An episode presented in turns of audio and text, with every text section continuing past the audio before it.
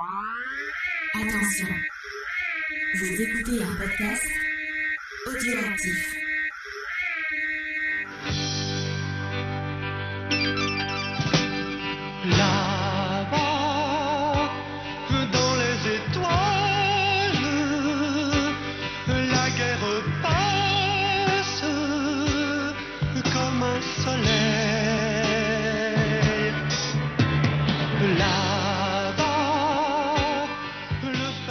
Salut à tous et bienvenue pour un nouvel épisode de Retour vers les étoiles. Et oui, ça fait euh, un an au moins que qu'est sorti le premier épisode sur l'épisode 1. Et je suis toujours accompagnée de XP. Coucou XP, tu vas bien? Ça va bien et toi? Ben ça va, ça va, ça fait un an qu'on s'était pas vu. Alors écoute, euh, j'espère que tu vas bien. Moi ça va. Ouais, bon bah écoute, moi ça va aussi. Euh, bah, je suis très contente de te retrouver pour parler d'un nouvel épisode de, Star Wars. Et euh, je profite de l'occasion, je pense que tu vas te joindre à moi, pour remercier ben, toutes les personnes qui ont eu la gentillesse de d'écouter notre premier épisode et nous avoir fait des, super retours. Ça nous a vraiment beaucoup touché, n'est-ce pas? Ah oui tout à fait. On a eu on a eu euh, énormément de retours positifs de, la part des auditeurs. Ça a fait euh, énormément chaud au cœur et puis euh, franchement on s'y attendait pas. Non, non, c'est vrai, franchement, euh, je pensais que ça allait passer dans l'oubli ou qu'on allait avoir des messages genre ah mais l'épisode 1 c'est du caca, gna gna gna.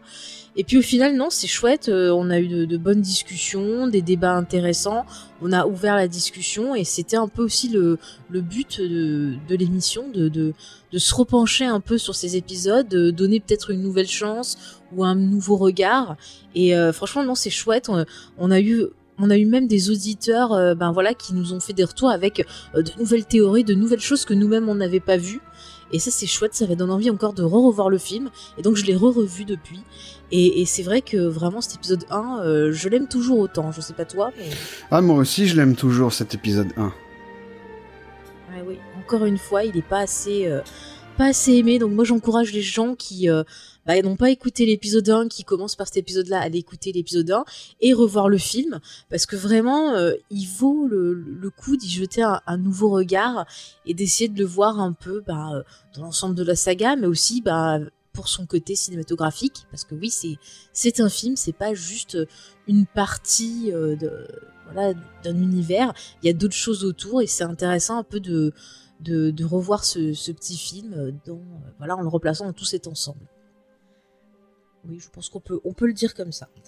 Euh, Qu'est-ce que ah oui, je voulais aussi en profiter pour euh, remercier euh, Antoine de m'avoir reçu dans l'apéro ciné pour justement continuer la conversation autour de, Star Wars et parler de l'héritage de cet univers. Ça m'a fait vraiment plaisir bah, de discuter avec lui, de discuter avec les personnes qui étaient présentes euh, dans le chat et je vous encourage eh bien euh, à aller euh, découvrir son travail et il me semble maintenant XP qu'il est disponible en podcast, selon toi qui as aussi participé. Alors peut-être au moment où l'émission sortira, peut-être que oui, mais pour l'instant les pour l'instant oui, il y a un, il y a un, il y a un podcast euh, apéro ciné, mais pour l'instant ce sont les uniquement les chroniques d'Antoine.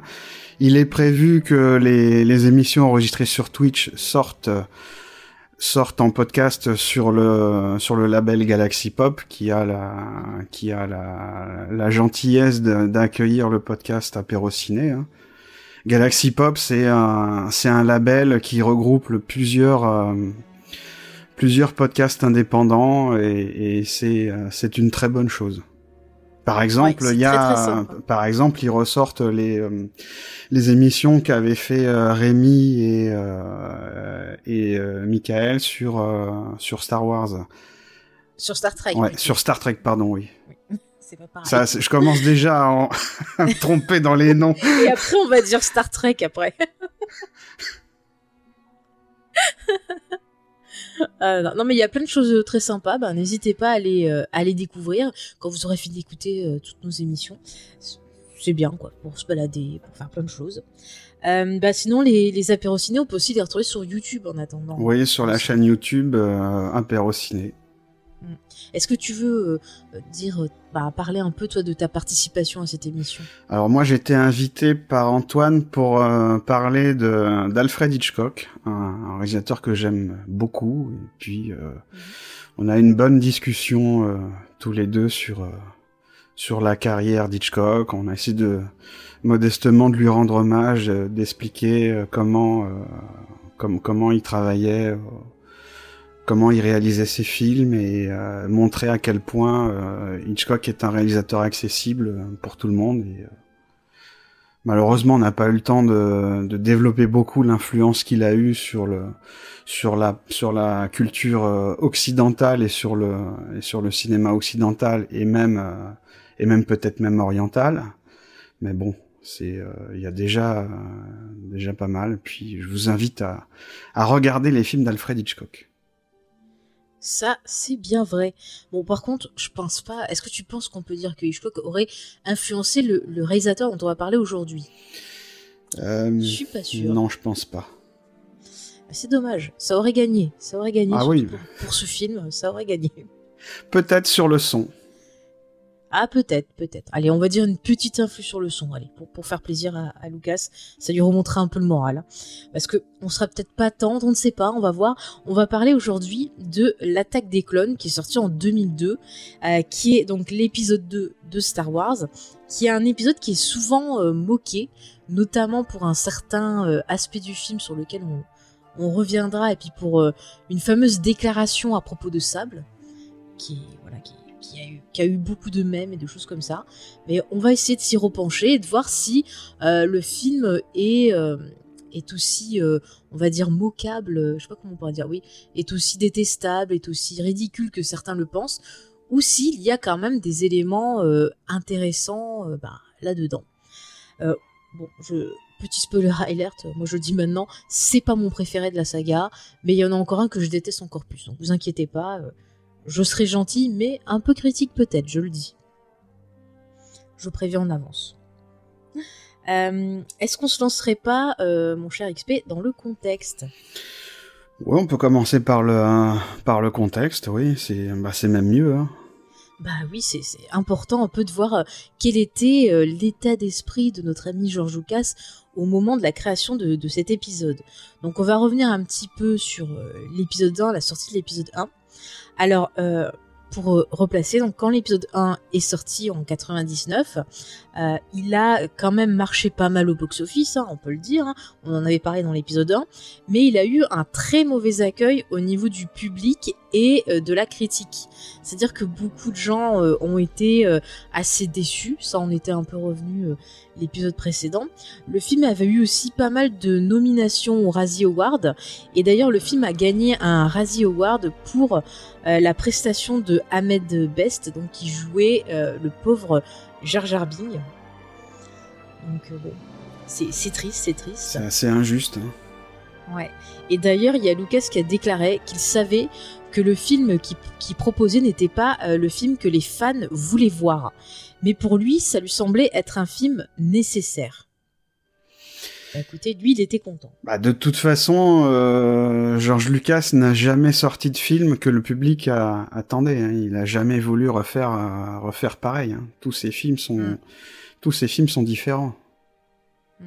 Puis c'est vrai que c'est euh, voilà, il est attaché à son univers, il a son idée et euh, on l'a vu, c'est quelqu'un qui est très euh, freak control, qui est très genre moi je veux ça et je m'en fous de savoir si les autres ils proposent autre chose. C'est faut partir dans cette ligne directrice quoi. Donc c'est sûr que c'est pas le genre à se dire ah je vais écouter le public, pas écouter le public, mais on va voir quand même que sur la la production de, de cet épisode-là, il y a quand même un, un George Lucas qui à écouter un peu son, public, notamment sur un certain personnage, mais on va y revenir.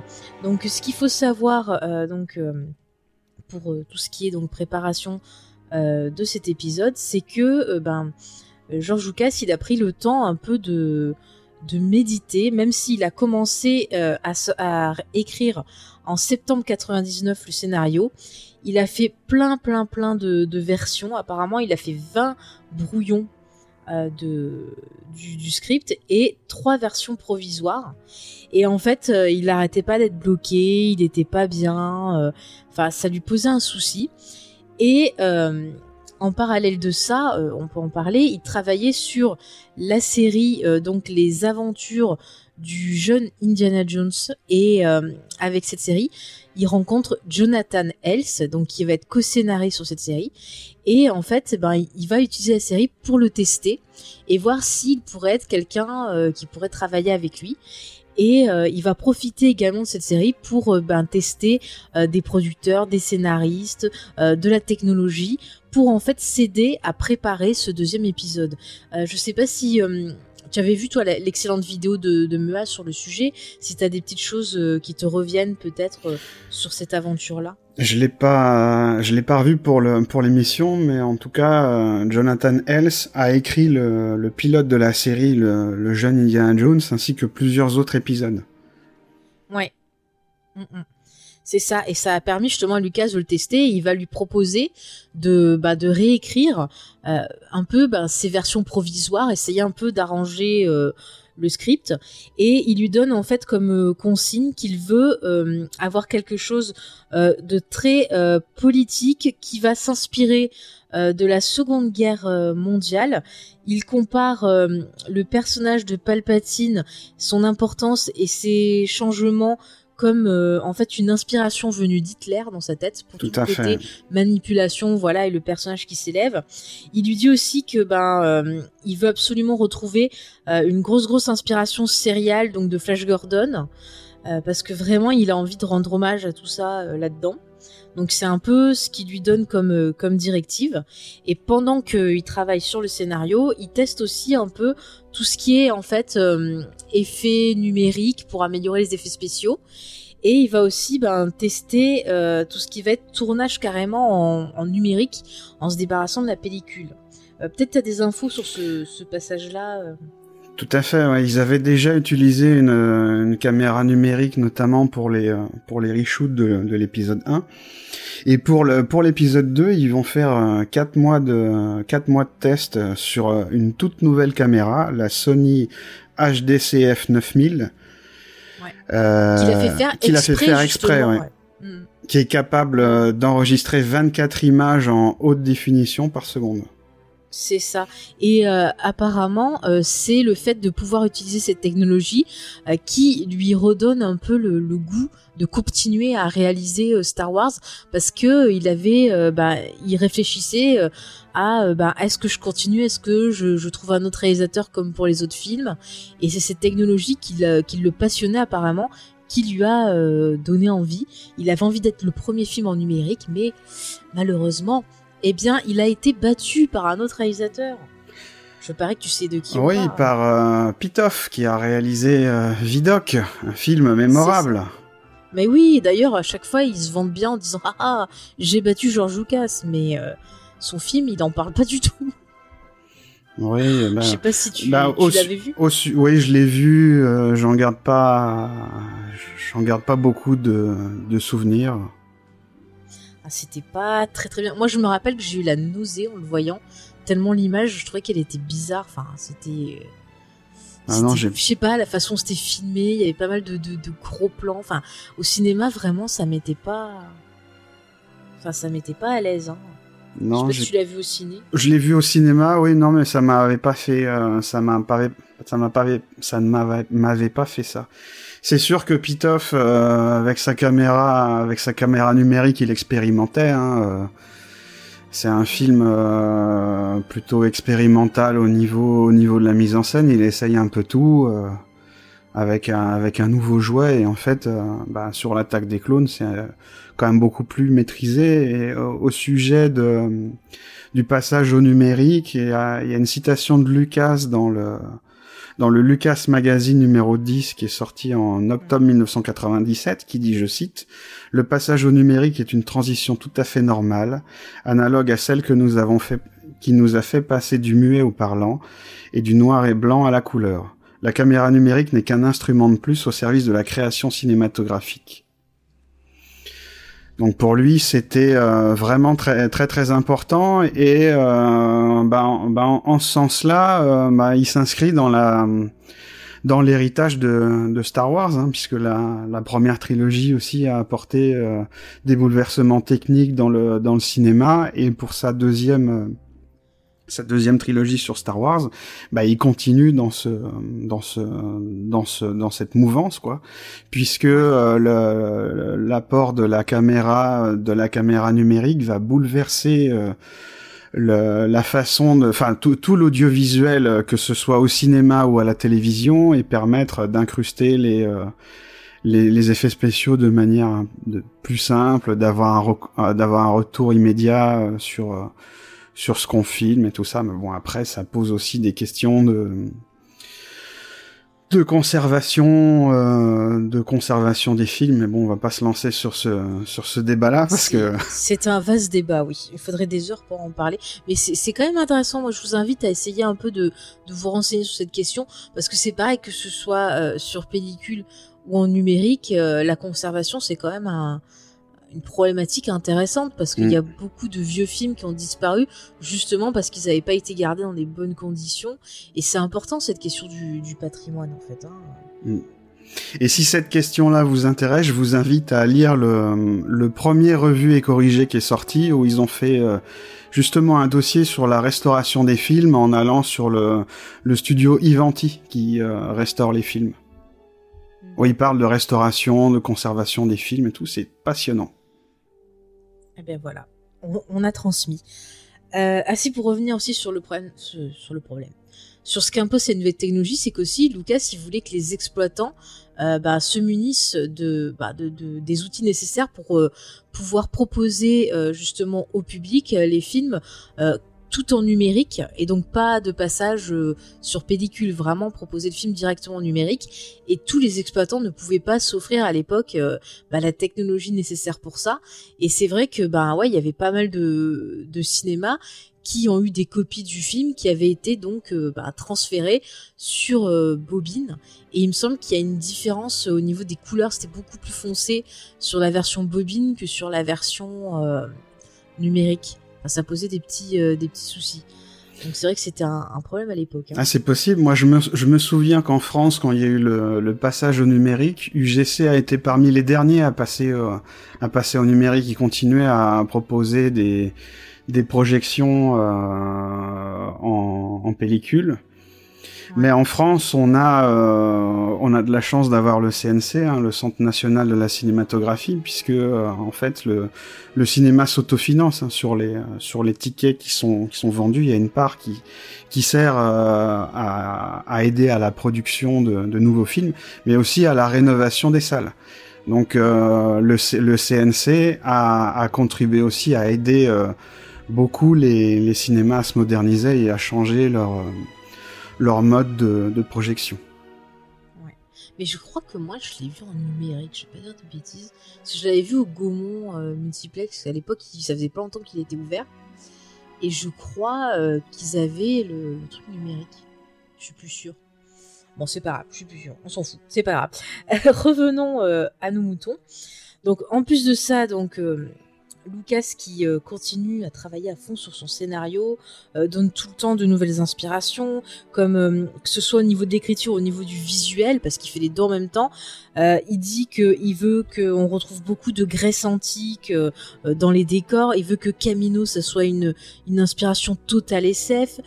Coruscant, ça doit être une inspiration de New York. Enfin, il est encore une fois très freak control sur tous les aspects au point que le scénario il est fini trois jours avant le tournage, mais c'est pas suffisant parce qu'il s'aperçoit qu'il y a des scènes qui ne fonctionnent pas, et donc il demande au co-scénariste Indiana Jones de revenir dessus, donc lui de s'occuper de tout ce qui est euh, aspect euh, politique, aspect euh, côté obscur Jedi, et on a bien sûr Carrie Fisher qui revient pour essayer bah, d'arranger les dialogues de Padmé surtout voilà le, côté un peu elle a essayé d'arranger un peu le côté euh, histoire d'amour mais bon bah elle a fait ce qu'elle a pu mais quand ça veut pas ça veut pas hein.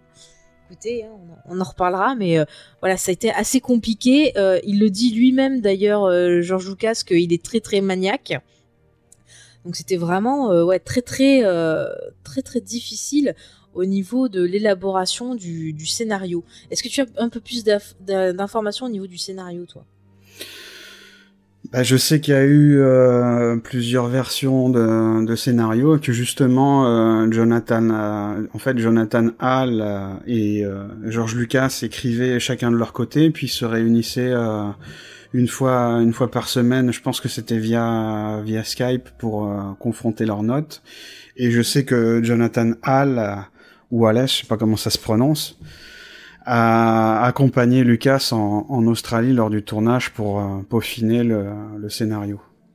Ouais, donc c'est bon, t'as la même info que, que moi. Là. Ouais, tout à fait. On, on, est bon pour le, on est bon pour euh, pour le scénario. Euh, alors ce qu'on peut dire, c'est que cette fois-ci, le film, il a un budget de 120 millions. C'est pas mal quand même. Mm. Moi, il me les donne, je les veux bien. Et euh, ben, il commence un peu à peaufiner ben, le, le casting. Est-ce que tu veux nous parler du casting? Oui, je peux parler de la, de la distribution des rôles. Hein. Euh, mm -hmm. donc, sur l'épisode euh, sur l'épisode 2, il reprend la plupart des comédiens et des comédiennes euh, qui étaient dans le, dans le premier film, sauf évidemment Liam Neeson, parce que bon, son personnage est décédé. Hein. Mmh. Donc, et le petit euh, et le petit, le petit euh, Jack Lloyd ouais ça, tout à Jack fait ouais, qui est remplacé. Donc euh, il, il, retrouve euh, Anthony Daniels euh, qui retrouve le costume de de C3PO alors que dans le premier film il n'avait fait que la que la voix et euh, en plus il lui offre un rôle euh, un rôle en chair et en os puisqu'il va incarner le lieutenant euh, Fettoni dans, une scène de nightclub sur Coruscant. C'est exact. Et on peut aussi apercevoir les filles de Lucas qui font un petit caméo, euh, qui font de la figuration dans le film à un moment, mais je ne sais pas exactement quelle scène. Mais j'en profite puisque tu parlais de caméo. Je le place. Il, il rappelle aussi euh, Kenny Baker euh, pour euh, pour le, le, rôle de, de R2D2, mais euh, il a il aura quand même très peu de scènes à, à jouer puisque maintenant euh, euh, le rôle de R2D2 est, est euh, très bien contrôlé par des par des robots télécommandés et ça fonctionne à la perfection. Donc bon euh, si ça peut éviter à, à Kenny Baquette de passer des heures dans cette petite boîte bah c'est bah c'est mieux quoi.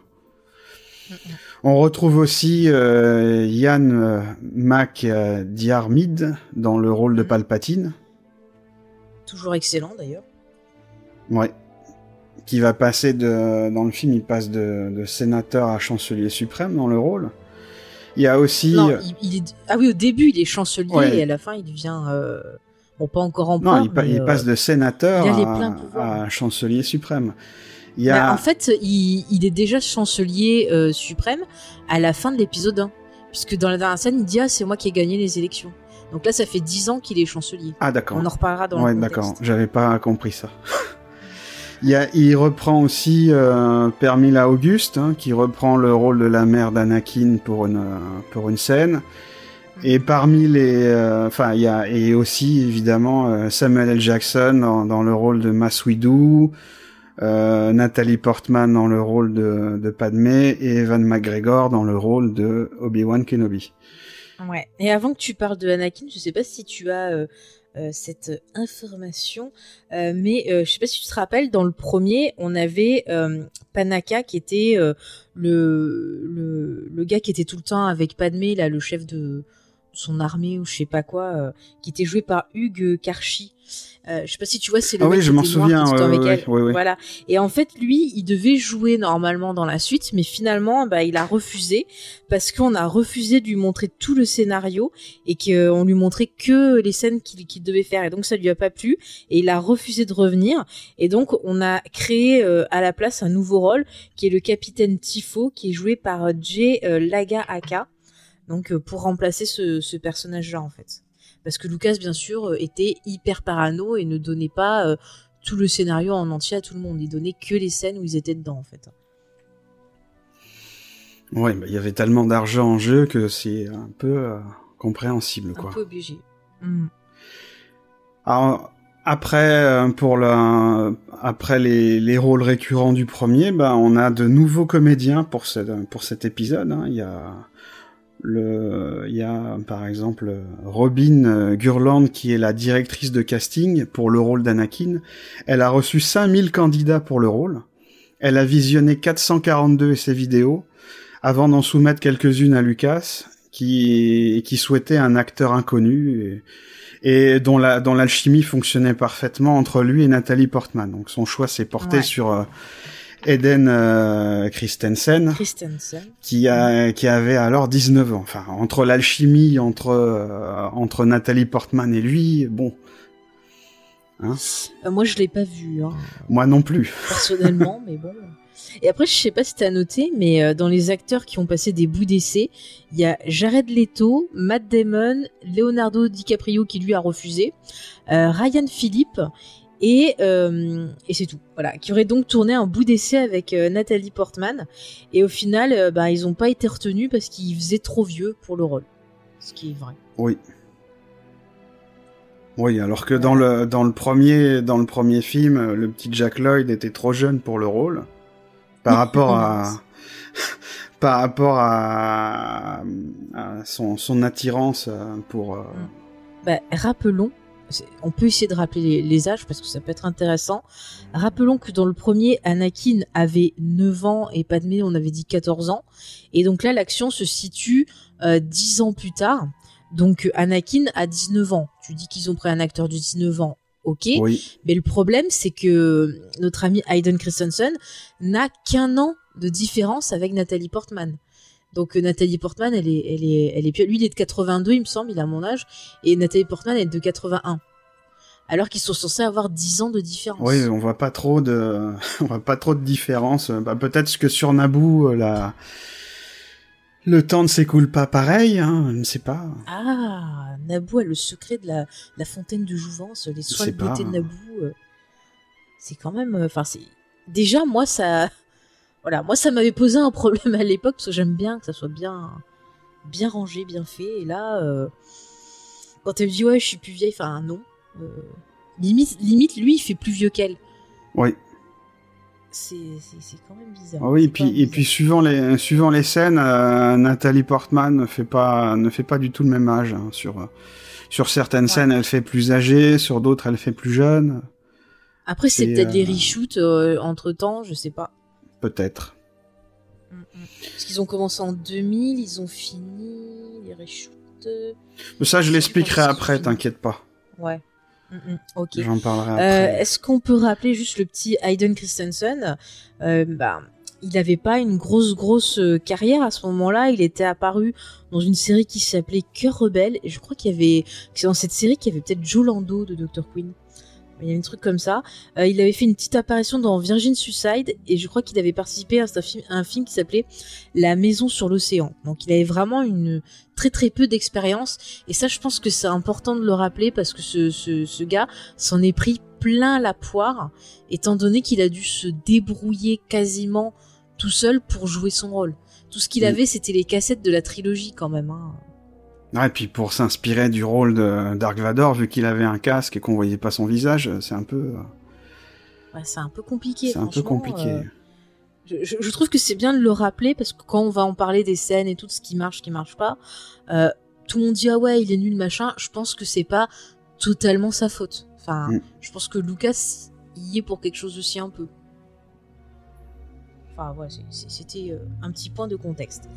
Euh, au niveau du casting, est-ce qu'il y a encore des gens à citer Ah oui, tout à fait, tout à fait. Il y a de, il y a de, de nouveaux personnages qui sont Ah, il y a distribués. hein. Il y a, il y a par exemple euh, Jimmy Smith euh, qui est qui est choisi pour incarner le, séna- le sénateur Bell euh, Organa, qui est à la tête Qu'est-ce de la est famille royale de la planète d'Aldé- d'Alderaan. D'Adorant.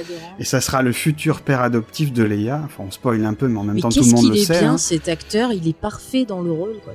Et il a joué, euh, il a joué de 1993 à 2005 dans la série New York Police Blues. Oui, c'était une série qui était pas mal, franchement. Euh, Mm. J'avais l'occasion de voir ça sur Série Club et euh, c'était une bonne série policière. Bah, je, je l'ai pas vu, mais je sais que c'est une série qui a révolutionné la façon, euh, la façon d'écrire les, les séries justement et les personnages. Oui, oui. Et c'est pas Dick Wolf aussi, celle-ci? Je, Je sais euh, je sais plus. Je me rappelle- Mais c'est une institution, effectivement, on avait des persos qui étaient vraiment très très bien écrits et euh, Jimmy Smith, il avait vraiment une très très bonne palette. Euh, tu pouvais le trouver touchant, des fois tu pouvais penser que c'était un connard. Enfin, non mais vraiment, c'est un acteur que que j'apprécie beaucoup. Dès que je le vois, euh, Mm. j'aime beaucoup. Il était aussi dans les Tommy Knockers, ce, ce, ce- cette mini, euh, je crois que c'était une mini-série euh, qui adaptait le bouquin de, de Stephen King où il joue un alcoolique dedans. Bon voilà, le téléfilm est ce qu'il est, mais lui il était plutôt euh, plutôt pas mal dedans. Euh, dernièrement, vous avez pu l'apercevoir dans une saison de Of to Get Away with Murder, voilà où il faisait un psy, euh, il était très très bien aussi. Dans euh, Brooklyn Nine-Nine aussi, il était apparu plusieurs fois. Donc voilà, c'est quelqu'un de très très sympathique. Je j'en profite parce que j'aime beaucoup cet acteur. Parmi les, les nouveaux personnages, il y a Boda, Boda Fett, hein, qui est incarné par euh, Daniel Logan. C'est un acteur euh, néo-zélandais qui est choisi pour le rôle. Ouais. On l'aime lui aussi. Ouais, il joue bien. Enfin, c'est, euh, ça sera aussi l'image des, la- Des clones, aussi. hein. Il y a Temunera Mo- Morrison, aussi néo-zé- néo-zélandais qui va jouer, euh, qui va jouer le père, euh, Django Fett, hein, Mhm.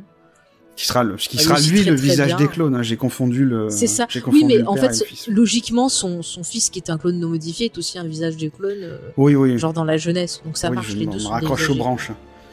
Non, mais les deux sont des visages des clones, donc je soutiens.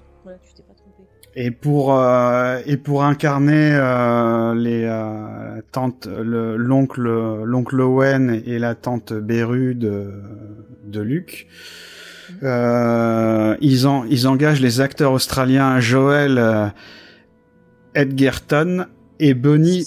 Piesse. Bah lui, franchement, il a eu une chouette carrière euh, après ça. hein. Euh, Moi, j'ai découvert grâce à ça, et à chaque fois que je le voyais dans un film, je disais « Ah, c'est l'oncle de Luc !» Mais euh, vraiment, c'est un acteur qui est super cool. Et d'ailleurs, il a aussi réalisé des films, et notamment un film que James m'a m'a conseillé, et je crois qu'il y avait Nicole Kidman dedans, qui est sur ces espèces de, regroupements religieux, tu sais, qui euh, enlèvent des, gamins qui sont homosexuels et qui essaient de les reprogrammer.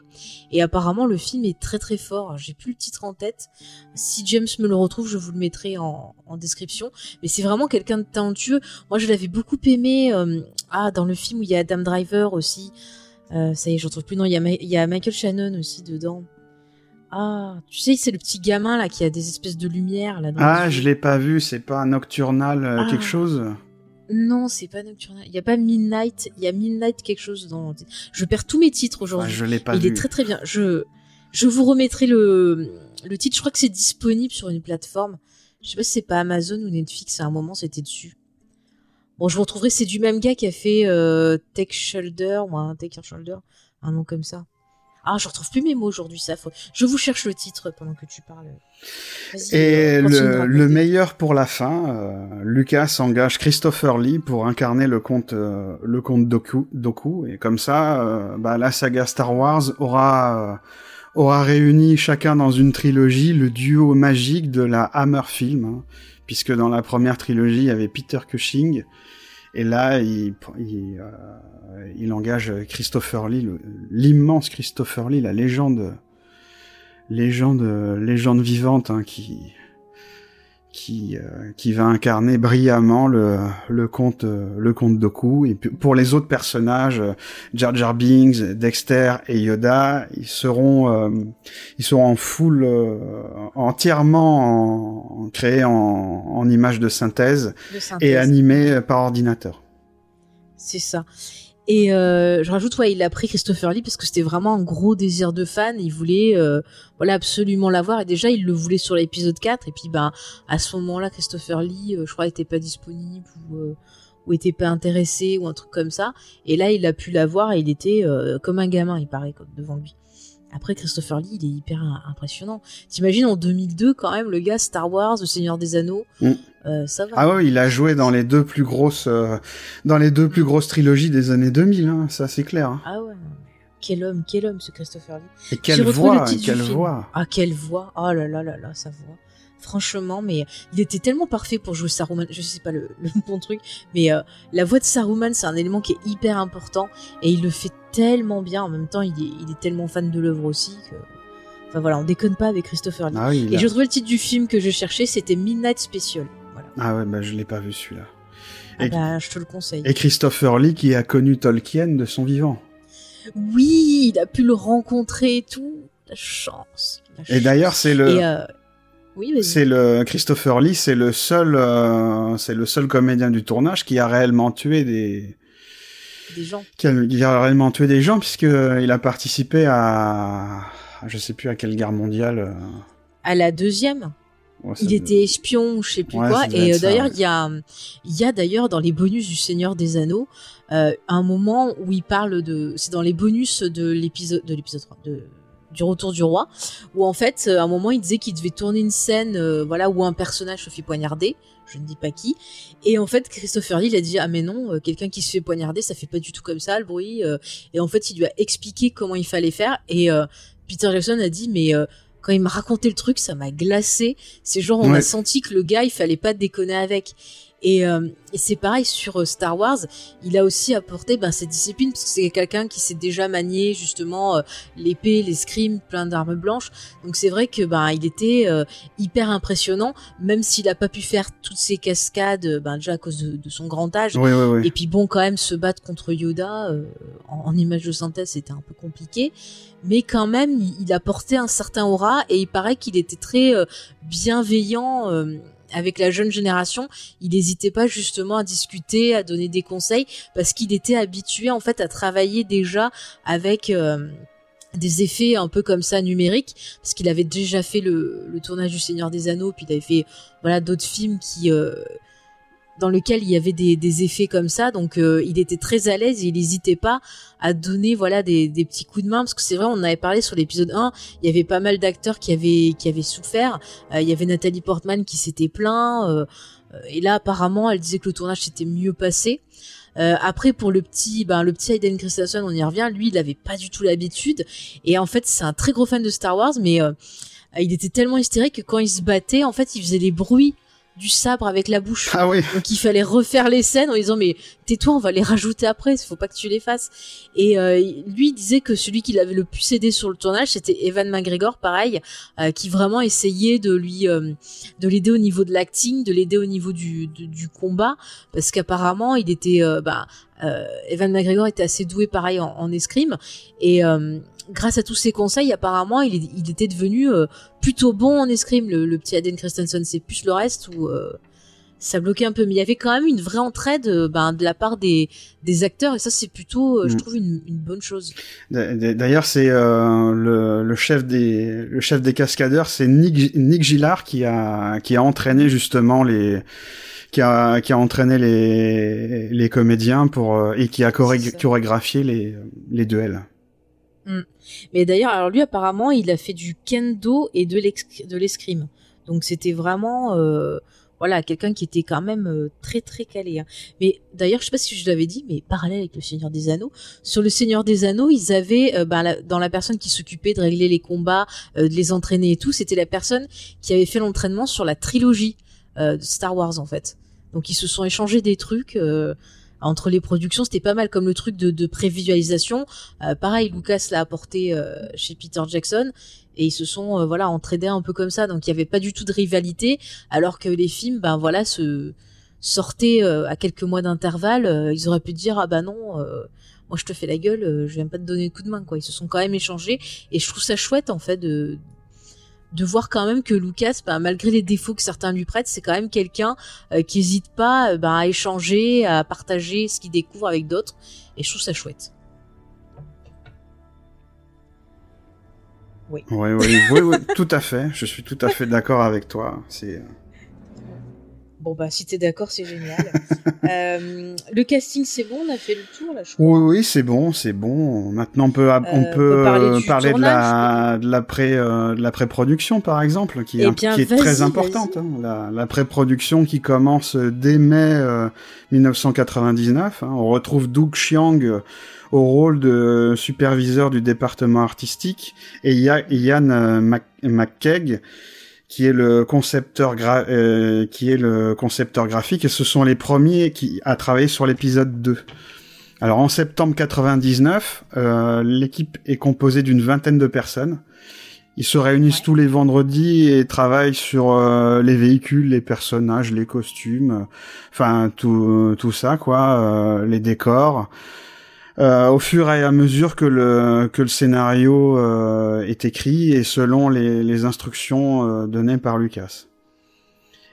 Ils fixent tous les deux, ils fixent les, les grandes lignes et le style visuel de l'attaque des clones, tout en cherchant à s'éloigner de celui de l'épisode 1 pour et pour pour se raccorder à la à la guerre des étoiles et à la trilogie d'origine. C'est ce qu'on disait, c'est ce qu'on disait en, en introduction. Lucas ne fait jamais le le même film, il n'y a jamais les mêmes planètes et tout ça. Enfin bon, il essaye de, ça. de changer. Il essaye, tout en fait, ce qui l'intéressait, c'était vraiment qu'on voit euh, au travers du visuel et euh, euh, de l'écriture entre guillemets parce que c'est pas bien réussi à ce niveau-là euh, l'évolution en fait de d'Anakin et l'évolution de la République vers l'Empire euh, voilà au fur et à mesure des films donc c'est comme tu le dis c'est c'est vrai que on va avoir déjà cette transition qui va commencer à se faire sur cet épisode-là en Mhm. fait Et ensuite, en janvier 2000, euh, lorsque le scénario commence à, prendre forme, les, euh, les artistes concentrent leurs travaux sur la conception des décors et qui doivent euh, qui doivent être construits. C'est ils reprennent le chef le chef décorateur Gavin Bockett qui va faire un travail monumental. hein, il y a aussi, ils embauchent aussi John John Duncan et une jeune Goodson qui sont euh, qui sont chargés des maquettes euh, préparatoires. Euh, C'est euh, ça sert ça sert beaucoup parce que euh, ça permet aux techniciens de voir les les effets visuels qu'ils peuvent qu'ils peuvent faire, les volumes et tout. euh, et ils vont produire de nombreuses maquettes et, et sculptures euh, qui permettent à, à Lucas de choisir tel ou tel personnage. D'ailleurs, j'ai une petite euh, une petite citation de, de John euh, John Duxon dans le dans l'écran fan- fantastique euh, hors série numéro 3 qui sort en avril 2002 qui dit il y a cinq ans nous avons craint d'être évincés par les images numériques mais mais ce sont les superviseurs des effets qui déterminent les meilleures approches et certains d'entre eux, comme John, euh, John Knoll, adorent se servir des maquettes. Et même s'ils viennent finalement à concevoir les séquences en 3D, ils aiment avoir des maquettes en guise de référence pour les réglages et éclairages des ombres, etc., etc. Et on va voir que en fait, euh, chaque, euh, chaque, on verra ça dans, dans l'analyse, mais que chaque département est, est super important. Hein. Ah oui, oui, oui, hein, franchement, que ce soit les décors, les costumes, la musique, euh, la lumière, enfin, il y a- tous les éléments sont importants parce que vous allez voir euh, qu'on va vous montrer qu'il y a beaucoup de choses qui ne vont pas être dites, mais qu'on va comprendre justement grâce à l'image et grâce à l'assemblage de tout ça. Donc, euh, effectivement, une bonne pré-production, euh, c'est important dans, un film et pour n'importe quel film d'ailleurs. Mm. Et pour la pour la pré-production, on retrouve David Dozoretz euh, qui est épaulé par Daniel euh, D. Grégoire qui sont euh, qui, qui, est à nouveau euh, superviseur des, des animatroniques et de la prévisualisation qui ont un rôle essentiel hein, puisque puisque tous les deux, ils vont produire plus de 4000 animatroniques. Les, animatroniques, c'est sont des sortes de brouillons vidéo réalisés à partir des, des storyboards en, pour pour guider les comédiens et autres. C'est un peu euh, pour euh, pour, pour synthétiser. euh, Je sais pas si t'as vu, tu dois certainement l'avoir vu, Rocky Balboa, mais quand quand il y a le combat en en, en numérique, il y a Polly qui dit euh, ah t'as vu le combat en dessin animé? Ben les animatroniques c'est un peu ça quoi. C'est un c'est un dessin animé très très euh, très très simple. Bah, c'est Et c'est un peu, vraiment voilà, ce disais, essentiel c'est ce qu'ils pour, euh, appellent, euh, ouais. c'est ce qu'ils appellent en fait les prévisualisations ou pré-wiz, euh, comme euh, ils en parlaient bien euh, dans les bonus du Seigneur des Anneaux, où vraiment voilà, ça permet de tester euh, la façon de bouger des persos, les différents angles où on peut les filmer, voir les réactions, et ça va aider après justement pour finir de concevoir les effets, mais aussi pour aider bah, à la réalisation, à l'éclairage et tout, pour que ça rende le plus naturel possible, le plus efficace possible en fait. Il y a aussi euh, Ryan Church et Eric Tiemens qui sont les deux nouveaux superviseurs et créateurs graphiques. Eux, ils vont créer les les décors en, en anticipant les fonds bleus. On, on leur doit les décors de l'usine des droïdes, euh, l'arène, etc., etc. J'ai dit, hein, il y a Gavin Bockett, euh, chef décorateur, et ses équipes qui vont construire 68 décors différents sur euh, sur six plateaux en tout. Par exemple, ils vont construire le, le nightclub de, de Coruscant, euh, la cuisine de, de l'oncle Owen et tout ça. Et la, mais la plupart de, de ces décors restent en dur, restent assez minimalistes parce qu'ils seront complétés après par des fonds bleus. C'est ça. Et euh, si tu veux, j'ai le nombre de plans justement avec des effets, euh, des effets spéciaux, donc avec des effets euh, numériques. Je sais pas si tu l'as euh, le chiffre. Non, dis-moi le, le chiffre. Alors moi, j'ai 2200 plans. Il me semble que c'est plus que, il me semble que c'est plus que pour l'épisode 1 où il y en avait. Ah, c'est euh, c'est beaucoup plus. Déjà, il y a plus de décors que pour l'épisode 1. Parce que l'épisode 1, il y avait 54 décors et dans l'épisode 2, il y en a 67. Et euh, là, j'ai pas les chiffres euh, au niveau effet de l'épisode 1, mais il me semble que c'est beaucoup plus sur l'épisode 2. hein. Pour les costumes, on, retrouve euh, Trisha, Bigard euh, en chef, euh, en chef costumière qui est épaulée par Ian Mc- Ma- McKeag et Dermot Powell qui vont dessiner les tenues des personnages. Ils sont magnifiques les costumes dans ce film. hein. Oh, les tenues de Padmé, mais oh, j'adore. Et grâce justement, comme on a dit, euh, grâce aux caméras HD, ben les rushs sont disponibles tout de suite, ce qui permet à ce qui permet à Lucas de, de visionner tout de suite et de pouvoir corriger euh, corriger ce qui va pas en déplaçant euh, en déplaçant tel ou tel personnage, en incrustant tel ou tel personnage, un peu comme un puzzle. C'est ça. Bon, ça n'empêche pas que quand même, ils feront des, des reshoots. Alors, j'ai retrouvé la date. En 2001, ils auront fait des, Oui, oui, des je- j'allais justement arriver au, au tournage. au tournage. Eh ben, vas-y, vas-y. Alors, euh, pour la pour, pour la première fois de l'histoire de, Star Wars, les, les prises de vue n'ont pas lieu en Angleterre, mais en Australie, à Sydney, à côté de, des studios qui ont été ouverts en mai 98 par la 20th Century Fox, euh, qui font quand même euh, 25 hectares, et c'est notamment dans ces, euh, dans ces studios qu'ont été tournés euh, les Matrix, euh, Dark City, etc., etc. Mais euh, on a euh, David McCallum, enfin McCallum, qui trouve euh, un grand hangar à, à côté à côté des studios Fox pour y installer les décors. Oui. Et à cette occasion, euh, Lucas, comme pour le premier film, il crée une société de production spécifique, la JAK euh, Australia. Et le, le premier jour de, de tournage a lieu le, le- enfin le, le, le tournage débute le 26 juin 2000 pour euh, pour une durée de 9 semaines Ouais.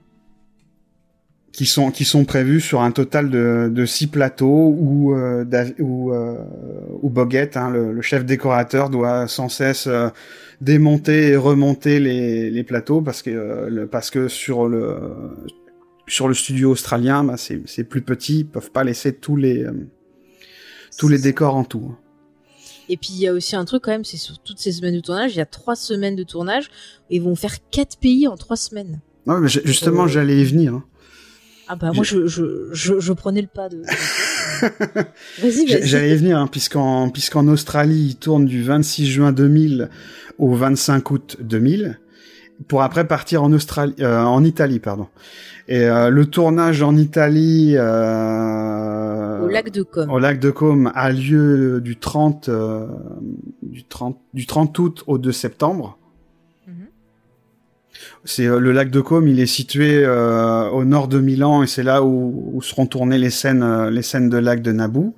Ensuite, le, on retrouve l'équipe de tournage le 5 septembre euh, qui retrouve le, le palais royal de Caserta au, où, où étaient tournées les, les scènes du palais de, du palais royal de Naboo. Ensuite, ils déménagent, ils prennent, ils prennent l'avion, ils arrivent en Tunisie où ils vont tourner du 7 au 10 septembre, Ouais. où ils retournent à Chott El Djerid, près de, près de Tozeur pour les scènes de Mosespa, où il fait toujours euh, plus de, plus de 50 degrés. Et le 7 septembre, il y a une scène qui est, qui est tournée pour l'épisode, euh, pour l'épisode 3. Est-ce que tu sais de quelle scène il s'agit, euh, fait? Euh, une scène, tu dis, pour l'épisode 3 Ouais. Ce serait pas la scène de fin? Où euh, il file les, les où il donne Luc euh, justement euh, à son oncle. C'est ça, c'est ça. Justement, il en profite parce que pour pour des raisons économiques. dit, ah, j'aurais pas le engagé, ça fera pas de contrat. Et c'est la, ouais, ouais, et c'est la raison pour laquelle dans le dans cette scène euh, on voit euh, Obi-Wan avec avec une capuche sur la tête parce qu'à l'époque il savait pas quel quel type de coiffure Quel- il aurait donc Bah ouais, il aurait pu les raser, faire une crête, on sait pas. Il fallait cacher. Hein. ensuite c'est un tournage euh, express hein, parce que le 11 septembre il tourne euh, à l'hôtel euh, Sidi Driss de Ma Matmata où sont tournés les décors de la scène de la ferme de, des Lars. Et le 13 septembre, ils, prennent l'avion pour l'Espagne où ils vont tourner à Séville à la Plaza de España qui qui sert de doublure à la capitale de Naboo. Et du 15 au 20 septembre 2000, les, les derniers, des dernières scènes sont tournées euh, au studio euh, El euh. Elstree Borehamwood euh, au nord de Londres. Et au total, euh, le tournage aura duré euh, 61 jours de 61 jours dans cinq pays différents. Donc c'est vraiment très très très euh, très rapide, hein, ce qui est permis, euh, ce qui est permis justement par les caméras, euh, par les caméras numériques. Et puis par aussi une bonne euh, bah, pré-production où tout est bien organisé et que Mm. les gens arrivent, paf, ils ont qu'à bosser et, repartir. Donc encore une fois, on voit à quel point quand t'as des délais de tournage très serrés, il faut bien se préparer avant parce que sinon c'est l'apocalypse. Ah ouais, parce qu'en plus après il y a deux ans de post-production hein, sur le film. Bah, parle-nous-en. Oui, alors euh, ça se passe dans deux endroits différents, hein, au Skywalker euh, Ranch où euh, George Lucas travaille au montage du film avec Ben Burt, et en Californie chez ILM où on a quatre quatre superviseurs des des effets spéciaux. On a John Knoll, Pablo Hellman, Ben Snow et Denis Muren qui vont se qui vont se partager les départements pour euh, par exemple pour animer les les personnages de synthèse, c'est Bob Coleman qui emploie plus de pas, pas moins de 60 personnes, soit 15 15 de plus que pour l'épisode 1. On a John Knoll qui euh, qui lui il va s'appuyer justement sur les animatroniques de David euh, Dozeret et de Dan Grégoire pour euh, pour animer euh, la, notamment la séquence de poursuite sur Coruscant et la poursuite euh, d'Obi-Wan dans, dans l'espace. On a Pablo euh, Hellman, lui, s'occupe des décors et des paysages de Naboo. Et Ben, euh, et ben Snow et Denis Muren, eux, ils supervisent la, la manufacture des droïdes et de la bataille finale sur Geonosis. Et-. Ah oui, énorme, énorme, énorme. Et euh, justement, euh, ben, pendant ce temps, ben, il y a des, euh, il y a des reshoots hein, des, qui sont faites. hein. Il y a plusieurs sessions de reshoot. Donc là, qui auront tous lieu en- dans, les studios, euh, dans les studios anglais. à Ah, Irling, à l'ouest de Londres. hein. La première session Ça, a ouais. lieu du, du 26 mars au 7 avril 2001. La deuxième session a lieu du 1er au 6 novembre 2001 pour peaufiner notamment les, euh, les combats de, de Doku contre les, euh, contre les Jedi qui sont euh, supervisés par Nick, euh, Nick Gillard. Il y a aussi tout ce qui est la scène de l'usine, qui a pas Mm. mal de, de reshoots. Ouais, ouais, ouais. Et euh, il y a encore une, euh, il y a encore des, des prises de vue le 15 janvier euh, 2002 à L Street pour euh, pour les scènes euh, pour les scènes de combat et une dernière fois le 1er janvier 2002 pour euh, pour filmer la bataille des Jedi sur euh, pour la bataille des Jedi de sur Geonosis et pour faire les plans de raccord du combat contre le comte Doku. Donc vous voyez encore une fois, euh, nos amis qui, nous écoutent, bah, les reshoots sur des gros films, euh, même jusqu'au pratiquement dernier moment, bah, ça arrive, c'est normal, surtout quand il y a des effets. Donc euh, cet effet de mode maintenant, dès qu'on annonce qu'il y a des reshoots sur un film en disant ah ça va être une cata, et ben non, c'est juste c'est normal. Voilà, il faut pas faut pas s'affoler. Ouais, c'est tout à fait normal, hein, ça arrive tout le temps. Et euh, au niveau de donc de la post-production, t'as encore des choses à rajouter? Oui, oui, j'ai encore des choses à rajouter parce qu'on a gardé le, le meilleur pour la fin, c'est-à-dire la musique. La fabuleuse musique de John Williams. Hein. Mais elle est magnifique cette cette OST. Je trouve qu'on n'en parle pas assez. Le, le thème de Padmé et Anakin est beaucoup plus épique et beaucoup plus beau que, que l'histoire racontée dans le film. Enfin, c'est Across the Star. oui. heureusement qu'elle est là la musique. Hein. Heureusement qu'elle est là.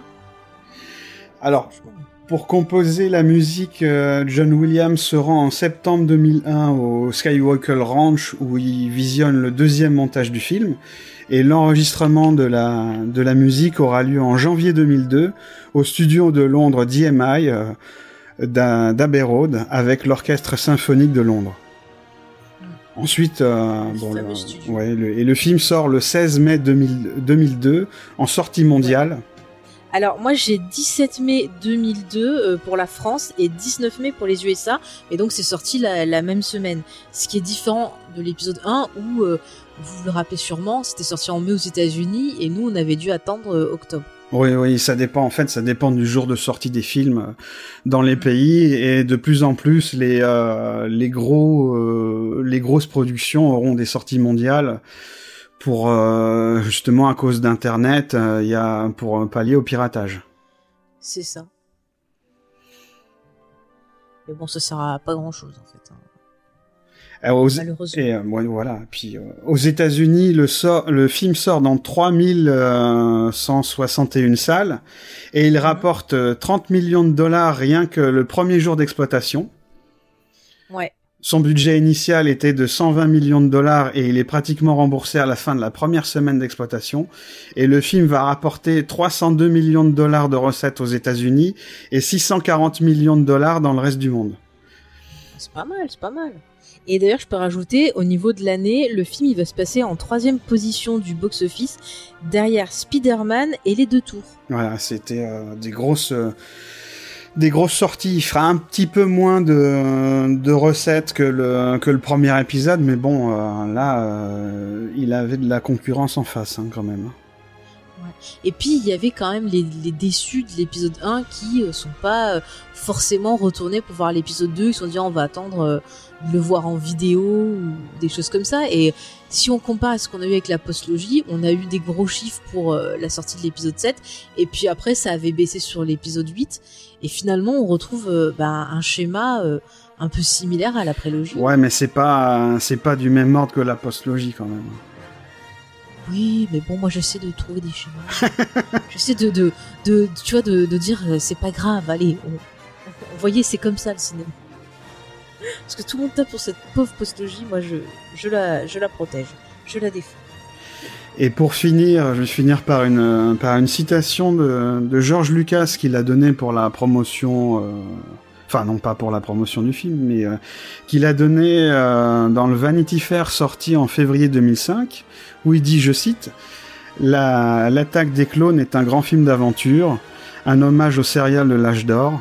Ses œuvres sans prétention dispersaient un maximum de, de suspense et d'émotions fortes. Elles ne cherchent qu'à nous divertir, à nous permettre de nous, de nous évader. C'est leur esprit que j'ai euh, que j'ai tenté de retrouver dans l'attaque des clones. Fin de citation. C'est plutôt une, une attention, une intention honorable, moi je trouve. Mm. hein. C'était bien ces films-là qui te font euh, voyager, qui te font vivre plein d'aventures. euh, il en faut des trucs comme ça. Et puis c'est pas, tu vois, quand, tu compares à des films de maintenant qui sortent, que je dis ah c'est bien pour se nettoyer les neurones, c'est parce que c'est vraiment euh, niveau euh, un neurone. Tu vois encore, Lucas, c'est du divertissement, mais du bon divertissement. C'est pas du du divertissement qui te enfin, qui te rembête quoi. Enfin, je sais pas comment expliquer, mais c'est c'est quelque chose qui s'est perdu, je trouve maintenant. Moi, j'aime vraiment les vieux films d'aventure, euh, les, les, vieux serials quand j'en tombe dessus. Tu vois, j'adore ça. Je trouve que ça fait rêver. Même le côté science-fiction rétro, j'adore. Et c'est des choses qui se sont perdues maintenant, je trouve. Bah, de toute façon, euh, comme j'ai l'habitude de le dire, le, le cinéma est cyclique. Hein, quand tu quand tu regardes euh, autant euh, autant de l'âge d'or euh, d'Hollywood avant le avant le nouvel Hollywood euh, t'avais les films euh, les films de série B et, et d'exploitation justement qui traitaient de de, de l'aventure de, de la science-fiction des thrillers et tout ça. Tous ces genres qui étaient pas forcément traités par les studios vont vont être vont, vont, être à, vont être accaparés à partir des années 60 et à partir du, du nouvel Hollywood. Et en fait quand on regarde le le cinéma de, de, divertissement des années 80, ben c'est euh, c'est en gros, euh, ben c'est les, les, réalisateurs qui ont grandi en voyant en voyant ces films-là dans les, dans les drive-in ou la télévision, ben qui vont les qui vont les refaire à leur sauce, hein, tout simplement. Hein. Lucas et Lucas et Spielberg euh, par Indiana Jones, c'est un hommage, c'est un hommage au serial comme comme les comme les Star Wars. Ah oui, non mais ça totalement, totalement. Et euh, c'est, je trouve que c'est, chouette d'avoir fait ça. Enfin, je sais pas comment expliquer, mais je trouve que c'est un hommage qui est vraiment bien fait parce qu'il a digéré tous les codes et en même temps ils arrivent à insuffler une nouveauté, mm. à apporter quelque chose, une inspiration. Quand tu regardes ça, franchement, tu te sens bien. Euh, tu sors de ces films, t'as envie toi-même d'aller vivre une aventure, euh, d'écrire une histoire. Et je trouve que c'est des films qui font du bien et c'est important. C'est bien d'avoir du cinéma qui va te faire réfléchir ou qui va te faire peur, mais de temps en temps, c'est bien d'avoir euh, du cinéma réconfort qui va t'inspirer, qui va te te redonner le moral et, on en a besoin de films comme ça. C'est c'est ça aussi l'art. C'est beau. L'art, mm. c'est c'est toute une expression de sentiment et il faut aussi euh, bah, mettre en avant l'art positif. Pas forcément du. Je, je pars dans des ouais, je, je, dirais pas forcément du, du cinéma de, de réconfort, mais euh, du cinéma du cinéma populaire euh, bien bien produit euh, et euh, intelligent avec de vrais de, de, de, de la vraie mise en scène et des et des, des, des thématiques fortes. Ben oui, ça fait ça fait du bien parce que ce sont des films qui Enfin bon, c'est les années 80, on, on, on digresse pas mal, mais ce sont ce sont des films que, comme je disais avant, qui étaient bah, qui étaient relégués. Euh, bah, c'était euh, c'était comme euh, pour reprendre l'expression de Christophe Angelier, qui a sa très bonne émission sur France Culture. C'était des c'était les mauvais genres. C'était les mauvais genres du cinéma qui étaient qui étaient à vraiment petit budget, qui étaient distribués dans les drive-in et tout ça, quoi mais qu'est-ce que c'est beau ces films Enfin, je les aime. C'est. Pour moi, c'est des doudous, tous ces films. Voilà, bon, écoutez, chacun ses doudous, mais moi, c'est ces films-là. Euh, avant qu'on se mette euh, à parler du film, tiens, allez, quelques petites euh, infos comme ça pour, pour, pour terminer un peu des petits, des petits des petits gossips. Est-ce que tu te rappelles, mon cher XP, quel était le titre de travail pour cet épisode 2 c'était pas The Jar Jar Binks aventure, non? Pas un truc comme ça? Mais oui! Mais voilà! Mais bravo, quel spécialiste! Et oui, George Lucas avait choisi ce titre exprès pour euh, embêter en fait les, les critiques qui s'étaient moqués de son Jar Jar, mais il a quand même retenu que Jar Jar était pas aimé. Et dans l'épisode 2, eh bien son rôle a été euh, euh, pas mal réduit, mais il a quand même une importance, il en fait tout un symbole de ce personnage. Mm. On va en, reparler euh, sur le film. D'ailleurs, le, le, pauvre. Euh, Est-ce que tu sais oui? Le côté troll de le côté troll de George Lucas, on va justement le retrouver dans ce film, hein, parce que sur certains points, mais on aura l'occasion d'y revenir. Oui. Allez, une dernière petite question rigolote. Est-ce que tu sais ce que Samuel L. Jackson a fait graver sur son sabre? Non, je sais pas. Ah non. Eh bien, il a fait euh, graver Bad Motherfucker, qui est en fait euh, une référence à son personnage dans Pulp Fiction. Ah ouais, bah je m'en doute, je m'en doutais que c'était ça. Il s'embête pas, ça.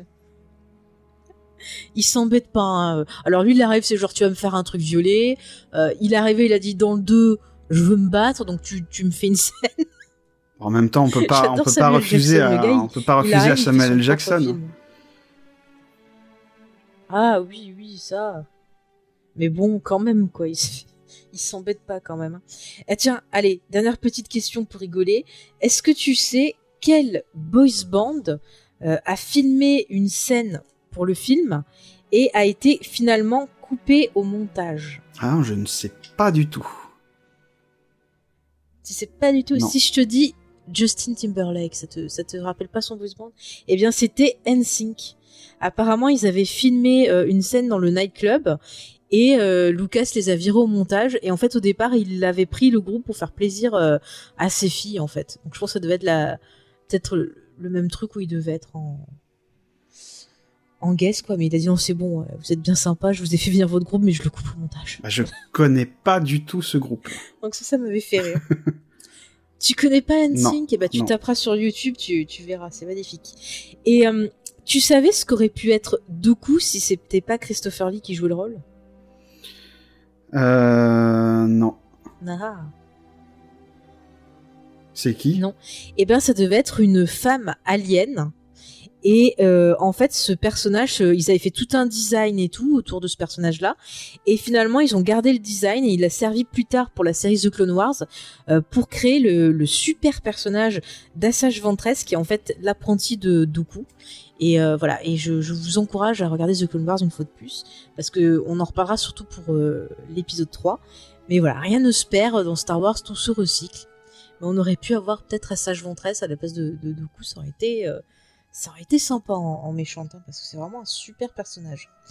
Et euh, pour finir, dernière petite info rigolote, est-ce que tu sais que c'est le dernier Star Wars à avoir été édité en VHS aux USA Ah, je ne savais pas. Tu le savais pas, je parie. Non. Eh ben voilà, je t'apprends des choses. C'est super, grâce à moi t'apprends des choses, c'est fantastique. Euh, je regarde si... Ah si, allez, pour être sympa, j'ai le body count du film. Je l'ai trouvé sur IMDB. Je peux vous dire le nombre de gens morts. Vous voulez savoir? Je suis sûre que vous voulez savoir. Ah oui, j'aime eh les bien, chiffres. il moi. y a 80, 88 morts. Pensez à eux et à leur famille. C'est c'est peu hein, quand on pense à l'explosion de- des deux étoiles noires euh, et de d'une planète ouais. entière dans dans un nouvel espoir. hein. Il y a beaucoup plus de morts que ouais, ça. là, hein. c'est pas beaucoup. Hein. Mais c'est le début de la guerre. euh, Après, tous les morts qu'il y a dans la guerre, euh, on n'y pense pas. Mais voilà. Euh, hum, hum. attends, je regarde si j'ai des infos en plus. Si, après, pour finir, on a les Oscars. Le film, il a été nommé aux Oscars pour les effets spéciaux, mais il n'a pas gagné. Euh, ils ont eu par contre un Saturn Awards pour les costumes, effets visuels, musique. Ils ont eu un Empire Award, un MTV Movie Award, un Chin Chos Award pour Nathalie Portman, et par contre un Razzie Award pour euh, Hayden Christensen et un pour le scénario. Donc euh, ouais, euh, c'est vrai que les critiques, euh, ben on peut en parler pour terminer. Les critiques ont pas été hyper sympas non plus avec le film. Ils ont aimé tout le côté on va dire politique, mais vraiment ce qui a gêné énormément de gens et qui est un peu le symbole de, désamour du film, c'est vraiment bah, l'histoire d'amour entre Anakin et, Anakin et. Et ça, c'est sûr qu'on va y revenir parce que j'ai des choses à dire dessus. Mais voilà, le, le film a été quand même pas mal moqué sur cet aspect-là, euh, même si l'aspect technologique a quand même été euh, salué. Moi, c'est ce que j'ai au niveau des critiques. Si t'as des choses en plus, n'hésite pas. Non, j'ai euh, rien à rajouter au niveau des critiques. Ok, bah voilà. Donc on va pouvoir se lancer sur le film. Mhm. Oui. Je sais que tu as hâte d'en parler. Oh là là. Je, dis, je te jure, je me retiens depuis un an. Je me retiens depuis un an, ça va être dur. Euh, Est-ce qu'on se ferait pas un petit contexte un peu au niveau de l'histoire, là Vous savez, le fameux euh, déroulant, bah nous, on va vous faire un peu le contexte de ce film au niveau politique, parce que vous savez que la politique, euh, on aime bien ça, là, les plans de Palpatine. Ouais, surtout que c'est assez compliqué. Hein. Ouais, ouais. C'est c'est pas mal. Est-ce que tu veux que je me lance ou tu veux essayer? Vas-y, vas-y, et puis je verrai si je peux apporter des des compléments. des précisions. Oui. Voilà, on fait comme ça. Donc, on se situe dix ans après l'épisode 1. On a Palpatine, donc, qui est devenu chancelier suprême. Donc, comme vous le savez, à la fin du premier, il arrive en disant Hey, j'ai gagné les élections. Donc là, on le voit en poste. Et euh, on apprend que Padmé est devenue euh, sénatrice. Donc euh, euh, voilà, elle est au Sénat, elle fait sa petite vie de sénatrice. Si vous voulez des précisions sur sa vie de sénatrice, je vous conseille les, romans qui sont sortis il y a pas longtemps. Euh, Il y a Queen Shadow, donc en français L'ombre de la reine, et il y en a un autre qui est sorti, j'ai oublié le titre. Mais voilà, je, je vous conseille les deux, ça peut être intéressant, surtout au niveau des costumes. Vous comprendrez pourquoi on va en reparler. Donc bref, notre amie Padmé, elle est donc au Sénat. Et on apprend que euh, suite aux événements de l'épisode 1, il y a donc la fameuse fédération euh, du commerce euh, qui bah, a décidé un peu de critiquer la République et de prendre sa distance. Et apparemment elle a réussi à monter d'autres systèmes contre la République. Et ces systèmes-là se font appeler les séparatistes. Et donc eux veulent en quelque sorte quitter la République parce qu'ils sont plus forcément d'accord avec ce qui s'y passe. Donc ça c'est le, postulat euh, du départ. Après on va apprendre un peu plus au, au cours du film. On va apprendre que ces séparatistes en fait euh, ont été créés parce que la Fédération du commerce a averti d'autres systèmes euh, que un site donc du nom du, du seigneur Sidious euh, avait euh, investi la République et que donc la République elle était corrompue et qu'on pouvait plus euh, rester dedans, c'était pas possible. Et donc c'est pour ça que les séparatistes sont nés. Et euh, parmi eux, en, en sorte de figure de, de ce mouvement, on a le fameux comte euh, Dooku, qui est donc un, un Jedi qui a euh, en quelque sorte déserté le côté Jedi pour rejoindre ces séparatistes. Et ce Dooku était le maître de Qui-Gon pour la petite, euh, pour la petite histoire. Et euh, au début du film, on a la, la, la sénatrice, donc Padmé Amidala, qui doit revenir à Coruscant parce que euh, bah, c'est tellement le, le bordel entre les séparatistes et la République que la République veut créer une armée de la République pour en gros euh, mettre un peu de l'ordre dans, dans tout ce bordel et ben condamner euh, les séparatistes, attraper les séparatistes, les condamner et donc euh, voilà remettre l'unité dans le système. Et on a notre amie Padmé Amidala qui revient parce qu'elle elle est contre euh, cette création de l'armée parce qu'elle pense que créer cette armée-là, ben ça serait néfaste, ça pourrait conduire à la destruction de la République et à un régime, on va dire, un peu plus dur. Si je le qualifierais comme ça. Qu'est-ce que tu en penses, XP Oui, je, rajouter quelque oui, chose je voudrais rajouter, euh, je voudrais rajouter quelque chose parce que il y a, Mhm. il y a dix ans en fait, on a vu que le le le seigneur euh, le seigneur noir des sites, euh, c'est euh, Dark Dark Sidious avait Mhm. avait euh, monté euh, la fédération du commerce et qui avait créé une armée de une armée de, de robots euh, pour combattre euh, pour combattre la, la planète Naboo et la République et en même temps on apprend dans- on apprend dans, dans ce film là qu'en fait que bah il y a dix ans il y a dix ans il y a un Jedi euh, du nom de je sais plus euh, Silas non? De ah attends, je l'ai noté. Attends, je retrouve c'est euh, Sifoudias. Sifoudias ouais que Sifoudias a été voir le- des euh, les Caminos, donc les, les, cloneurs. Caminos, les cloneurs, pour créer une armée, euh, une armée de clones. Donc, en gros, euh, la, la, la, la, la stratégie de, de Palpatine, c'est de, c'est de créer une menace et en même temps de créer une armée pour contrecarrer cette menace. Enfin, voilà, et pour euh, pouvoir avoir une armée à sa, à sa solde. Mais en fait, c'est encore plus vicieux que ça, parce que déjà, on a vu que dans le premier, euh, le fait d'attaquer euh, Naboo, c'est ce qui a permis que lui soit élu, parce que les gens avaient de la sympathie pour Naboo, et Mm. donc euh, ils se sont dit, ah bah il faut mettre quelqu'un de... On va voter pour eux et tout, c'est comme ça qu'il s'est retrouvé au pouvoir. Et là, comme tu le dis, euh, non seulement il fout le bordel, euh, voilà, il fout une, une, une scission dans la République, pour que les gens ils soient tellement occupés à regarder ça qu'ils le voient pas faire son, son, son petit ménage en fait. Mm. Et comme tu le dis, euh, l'armée qui se crée, c'est soi-disant pour apporter la paix, mais on comprend aussi que c'est plus pour euh, asseoir son pouvoir, puisque à la fin du film, euh, grâce à l'aide de notre ami Jar Jar Binks, qui est bien manipulé, notre ami Palpatine, eh ben, a les pleins pouvoirs. Donc c'est déjà le début de, l'empereur, c'est-à-dire que il est encore chancelier, mais il a les pleins pouvoirs. Et il fait style genre oh mais non, je les veux pas ces pouvoirs, je vous les rendrai à la fin de la guerre et tout. Alors que non, on sait très bien qu'il va pas les rendre. Et ce qui est intéressant, c'est qu'il y a une manipulation de Jar Jar Binks, c'est-à-dire que il profite, il fait exprès d'éloigner euh, Padmé parce qu'il sait que Padmé c'est une bonne sénatrice et que elle a beaucoup d'influence. On voit qu'elle est euh, amie avec pas mal de gens puisque on comprend déjà qu'elle a des relations euh, avec justement le, le, roi de d'Alderaan. donc elle est très aimée et compagnie et le fait de l'éloigner ça peut l'aider lui déjà pour son armée mais ça lui permet aussi d'avoir ben Jar Jar qui est devenu sénateur allez savoir pourquoi qui a voté pour lui j'en sais rien euh, mais euh, il fait son malheureux en disant ouh là là si euh, euh Padmé était là ah c'est sûr elle m'aurait trop aidé pour les points de pouvoir et tout. Et donc le petit Jar Jar qui est, bête comme ses pieds il dit ah, c'est bon je vais le faire.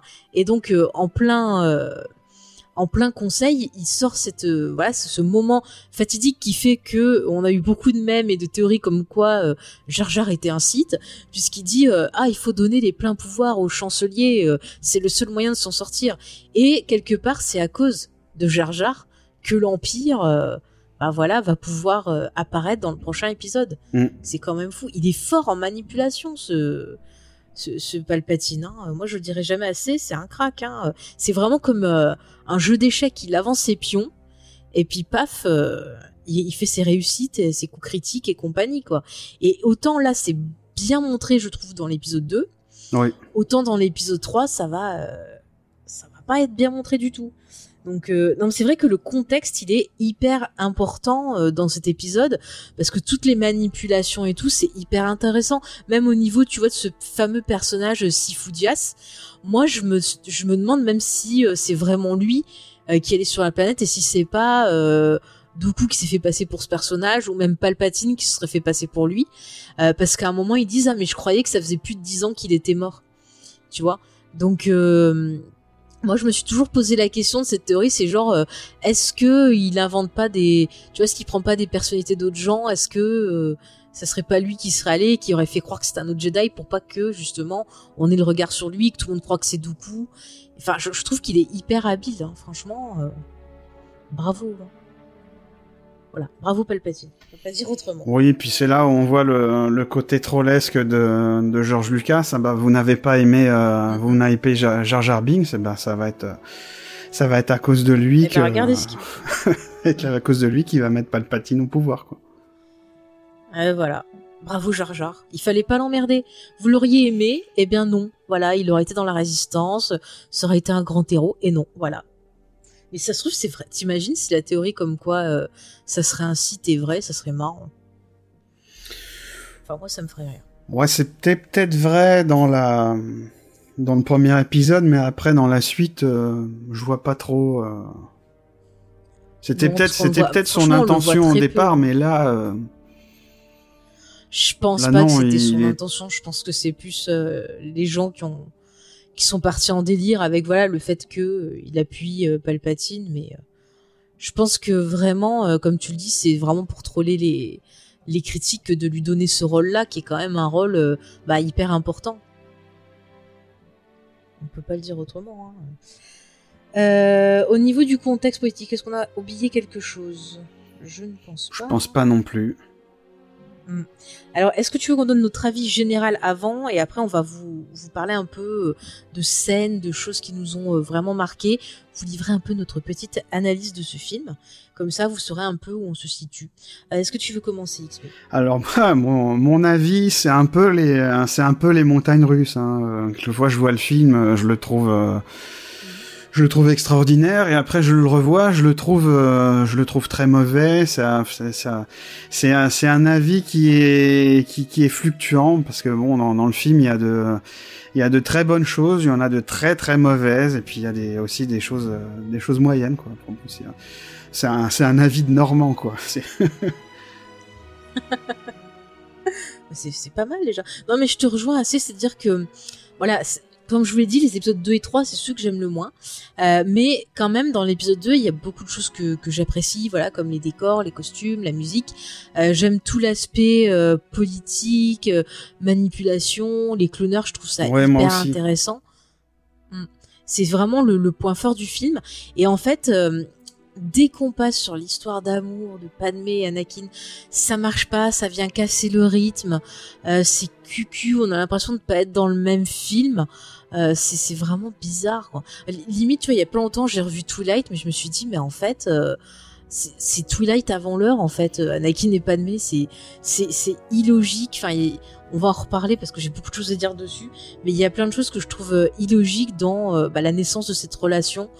c'est Je, ne la comprends pas, c'est mal fait, c'est voilà. Mais à côté de ça, il y a de très belles choses, il y a de beaux combats.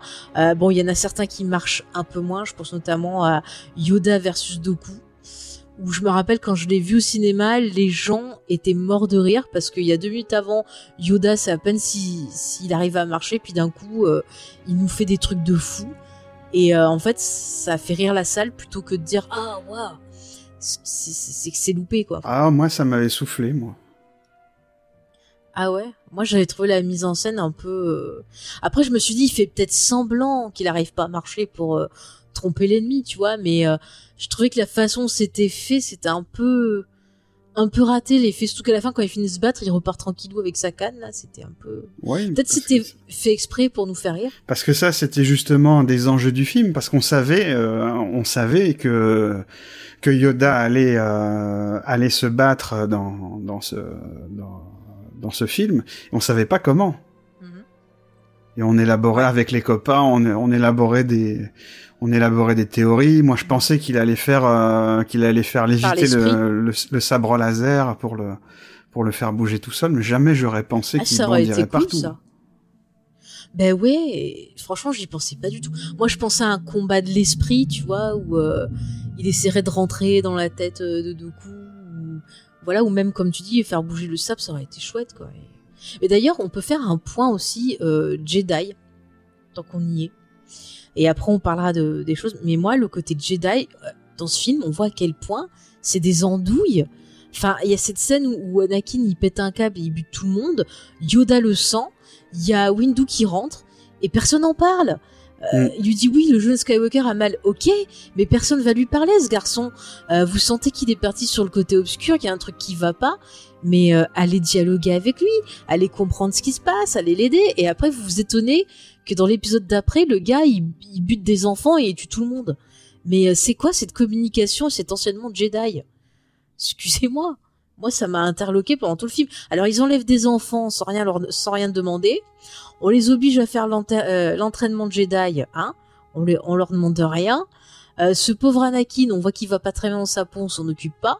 Mais c'est quoi cette philosophie de Jedi? Encore une fois, tu vois, si on parle de psychologie, d'équilibre, de, de voilà de, de, trouver son équilibre d'apprendre à utiliser la force mais c'est n'importe quoi sur euh, enfin on a l'impression qu'ils foutent rien dans cet épisode les, les Jedi. Ils font que rester assis là à penser à je sais pas quoi. Et puis à la fin ils viennent se battre mais euh, ils sont totalement euh, Yoda Yoda le ressent puisqu'il lui il dit on est totalement je sens le côté obscur on est totalement aveugle et tout. Mais même s'il le sent il fait rien. Alors est-ce que les Jedi voulaient vraiment qu'il y a un truc qui pète. Enfin, je, je comprends pas les intentions de Jedi dans, dans ce film, en fait. Bah, je suis un peu comme toi, et bon, ça passe aussi par euh, toute euh, toute cette euh, toute cette construction des, des Jedi, ça passe aussi par la par la mise en scène de, de Lucas et par le par le choix des, des décors aussi. Bah ouais, mais c'est très pauvre en fait, parce qu'on a quoi euh, La salle de classe où il va voir euh, Yoda et les gamins, et c'est genre oh, oh ah, dis tout, je, pensais les pas, je pensais pas à ça en fait. Je pensais à autre chose. Tu pensais à quoi toi? Bah moi je pensais, à, je pensais plutôt à, à l'architecture euh, du temple, du temple Jedi, hein, ah. qui fait penser un peu. Ah bah on dirait, un, on dirait un pénis. Je le dis, on dirait un pénis. Moi ça me fait penser à un phare. Hein, et les, les Jedi, non mais un phare, pas. Oui oui tu vois, pour guider les bateaux, hein, pas le pas le gâteau. Hein. Oui, oui, oui. ça me fait, ça me fait penser à un phare et normalement les bah, les phares c'est censé euh, c'est censé guider, apporter la lumière, sauf que eux en fait ils sont aveuglés par leur propre lumière en fait, ce qui fait mm. qu'ils deviennent aveugles. Ouais. Et si on reste sur l'analogie avec le pénis, encore une fois, je suis désolée, mais c'est des hommes qui sont aveuglés par leur état d'homme et qui voient pas, euh, qui sont genre, tu vois, je vais pas faire du mansplaining, mais c'est un peu genre, on est trop débolos, on est trop fort. On est trop euh, toi testostérone et on voit pas ce qu'il y a à côté quoi. Et encore une fois, je, je, je vous renvoie à cette excellente série qui est, qui est The Clone Wars où vous verrez justement quelque chose qui va être apporté un peu à cette vue de l'épisode 2 par le personnage d'Asoka qui montre très bien euh, le patriarcat. Je suis désolée. Voilà. Qui montre très bien qu'il y a un truc qui va pas et qu'en plus ils acceptent pas qu'on leur dise que ça va pas. Donc à partir du moment où tu te remets pas en question, euh, c'est qu'il y a un problème et finalement c'est ce qu'on voit aussi dans le film c'est-à-dire que à chaque fois qu'il voit des signes que ça va pas il se voile la face en se disant ah mais Anakin c'est l'élu non non c'est bon c'est bon plutôt que de dire euh, ah ben non il y a un problème faudrait peut-être qu'on en discute qu'on voit quoi faire parce qu'on risque de se retrouver dans une mauvaise situation et c'est c'est quand même euh, pas mal intéressant et on peut le mettre en parallèle avec la République qui se voile la face aussi, qui essaie pas de comprendre. c'est genre ah nous on est les gentils et eux c'est les méchants, alors qu'en fait nous spectateurs euh, bah, qui connaissons les magouilles de, de, Palpatine, on se rend compte qu'en fait c'est juste deux camps euh, gentils en quelque sorte qui, qui s'autodétruisent pendant qu'il y, a, qu'il y a les vrais méchants qui regardent ça en se marrant en fait. Et euh, bah c'est hyper intéressant de voir à quel point une des, des thématiques de ce film, c'est l'aveuglement, c'est le fait aussi de réprimer bah, des émotions, de réprimer des peurs Mm. et de pas vouloir les voir en face. Et à quel point parce que ça va mener en fait. Donc c'est con, mais pas forcément con. Voilà, pour résumer.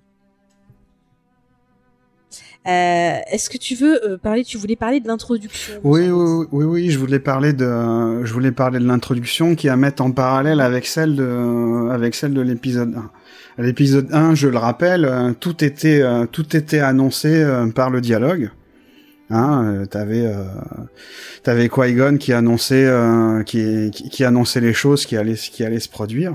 Et c'est pas le cas du tout. Euh, c'est pas le cas du tout avec, avec cet épisode parce que la, la scène, euh, la scène d'introduction commence dans, commence dans l'espace.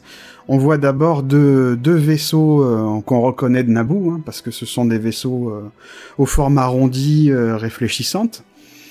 Et on a une, on a une scène à l'intérieur d'un vaisseau où on voit, euh, où on voit un personnage, un personnage féminin de dos, euh, et, un, et un, un des gardes qui dit euh, Madame la sénatrice, nous arrivons, euh, nous arrivons proche de de, de Coruscant. On peut même dire qu'il y a deux, deux personnages de dos, donc une femme qui serait la sénatrice et un autre personnage de silhouette féminine mais un peu euh, caché par un casque à côté. Oui, et puis ça, nous- ça nous a, ça nous a été annoncé dans la, dans le, dans le déroulant que, que Padmé était sénatrice et qu'elle revenait à Coruscant. Donc, on peut penser que cette personne-là, c'est, euh, c'est Padmé. Donc après, on a un plan, euh, Ah, toi t'as pas pensé à l'épisode 1 Parce que moi direct je me suis dit c'est pas elle, c'est son double. Parce Ah. que dans l'épisode 1 elle faisait attends, tout le non, temps ça. laisse-moi finir, laisse-moi finir. Pardon. Laisse-moi finir. Excuse-moi, Donc, excuse-moi, je suis donc on affreuse. pense là, là on pense que c'est, euh, on, on pense que c'est, euh, que c'est Padmé. Et après on a un plan, euh, on a un plan aérien où euh, on voit, on voit de la brume avec des, euh, des les immenses tours de, de Coruscant et avec l'ombre des, l'ombre des tours qui justement sur cette brume. Alors après est-ce que c'est, euh, est-ce que c'est une référence après au aux paroles euh, aux paroles de Yoda qui dit que en fait il voit pas le il voit il a du mal à voir l'avenir parce que le côté obscur l'obscurcit. Est-ce que c'est euh, est-ce que cette ombre sur la brume c'est euh, c'est euh, comment dire euh, bah, la, la symbolisation de de, de ce truc-là on sait pas trop. Toujours est-il qu'après qu'après on voit on voit un me, vaisseau. Je me permets, je trouve que c'est c'est pas con ton truc de l'ombre parce que l'ombre est quelque chose qui est pas mal utilisé dans le film. Je pense notamment à une scène euh, dans le désert où on a euh, Padmé et Anakin qui s'enlacent et où on voit leurs ombres. Et en fait l'ombre d'Anakin fait euh, penser euh, à celle de de Dark Vador. Alors ça je sais que c'était une coïncidence mais ils l'ont gardé parce qu'ils trouvaient que ça apportait une symbolique. Donc je pense que quand même euh, l'ombre ça doit être une symbolique dans, dans le film pour, euh, pour Lucas. Oui, oui. Et donc après, on a, on, arrive sur l'astroport de, de, Coruscant, où on a, on a un petit vaisseau où on voit qu'il était guidé par, par R2, et on a un personnage dont on ne voit pas la tête, qui descend dont le costume rappelle euh, celui de Leia dans, euh, dans le dans le retour du Jedi et ensuite on, voit le on voit le personnage qui parle avec avec un avec un le, le, le responsable de, la, sécurité, et on la voit de profil et on reconnaît les, yeux de Padmé. À ce moment-là, il y a le vaisseau qui il y a le vaisseau qui s'ouvre avec euh, la, la fausse. On comprend que c'est la fausse sénatrice qui explose. Et là, euh, ben, qui, qui, pour moi là, on a la note, la note d'intention du film, puisque dans le premier, tout, tout nous, tout nous était expliqué par le dialogue, on nous expliquait ce qui va se passer, et là, euh, par, la, par la mise en scène, bah, j'ai l'impression, l'intuition que ce que veut nous dire euh, Lucas, c'est que que le spectateur doit être attentif aux détails, à ce qu'il voit, à ce qu'il entend, à ce qu'il voit dans le fond, que ça peut être des indices sur ce qui va se passer après. Ouais. Hein et, et, cette Non, scène, et cette scène-là aussi, elle est, euh, elle est intéressante parce que euh, euh, Lucas aime bien citer, euh, citer les, les autres, les autres films de la, de la, de sa trilogie. Et notamment dans, bah, dans ce film-là, il va beaucoup citer euh, l'Empire contre-attaque. Et ça, c'est dès l'introduction. Parce que euh, je sais pas si tu as fait attention, mais quand euh, quand Padmé va euh, va voir la fausse, euh, enfin son son son sosie, la façon dont, dont son visage est filmé et dont et dont elle est représentée, ben ce visage-là, il me fait penser à au visage de Luke quand il était quand il était sur Dans Dagobah et dans la grotte, voilà, tout à fait. hein. Mm, mm. J'ai l'impression que c'est euh, qu'il est filmé exactement pareil. Donc quelque part, Lucas nous dit soyez attentifs aux détails. Ça peut, ça, ça peut vous, vous indiquer ce qui va se passer après. Et dans, et dans le film, ben, vous allez voir, on va, on va vous mettre des références à l'Empire contre-attaque. Et des références à l'Empire contre-attaque, il y en aura plusieurs. Non mais c'est pas bête. Et moi je rajouterais aussi que le film, c'est un film qui hésite pas à mettre en opposition euh, des personnages. Là dans cette scène-là, on a Padmé quelque part en opposition à la figure qu'elle représentait dans le premier film. Euh, tu vois où elle était reine toute puissante et là elle est sénatrice. Qu'est-ce qu'elle va faire maintenant? Va-t-elle garder ses principes ou pas? Euh, On a une espèce de dualité. Et ça c'est plutôt intéressant. On va avoir une dualité pareille entre Obi-Wan et Anakin où tout le temps ils vont euh, euh, s'opposer euh, tout en se retrouvant à un certain moment mais il y a cette opposition qui va commencer à naître dans les enfin entre les deux. L'opposition pareil Anakin Padmé dans leur histoire d'amour on va avoir quelque chose qui va se refléter aussi. Anakin qui va aussi ben s'opposer tu vois au Jedi avec ben son trauma. Est-ce que je dois laisser tomber mon trauma? Est-ce que je dois me me laisser dévorer par lui et on va voir l'opposition entre le Anakin du début du film et le Anakin de fin de film aussi. Enfin, il y a un espèce d'effet miroir souvent qui qui revient et ça, je trouve ça plutôt euh, intéressant, tu vois.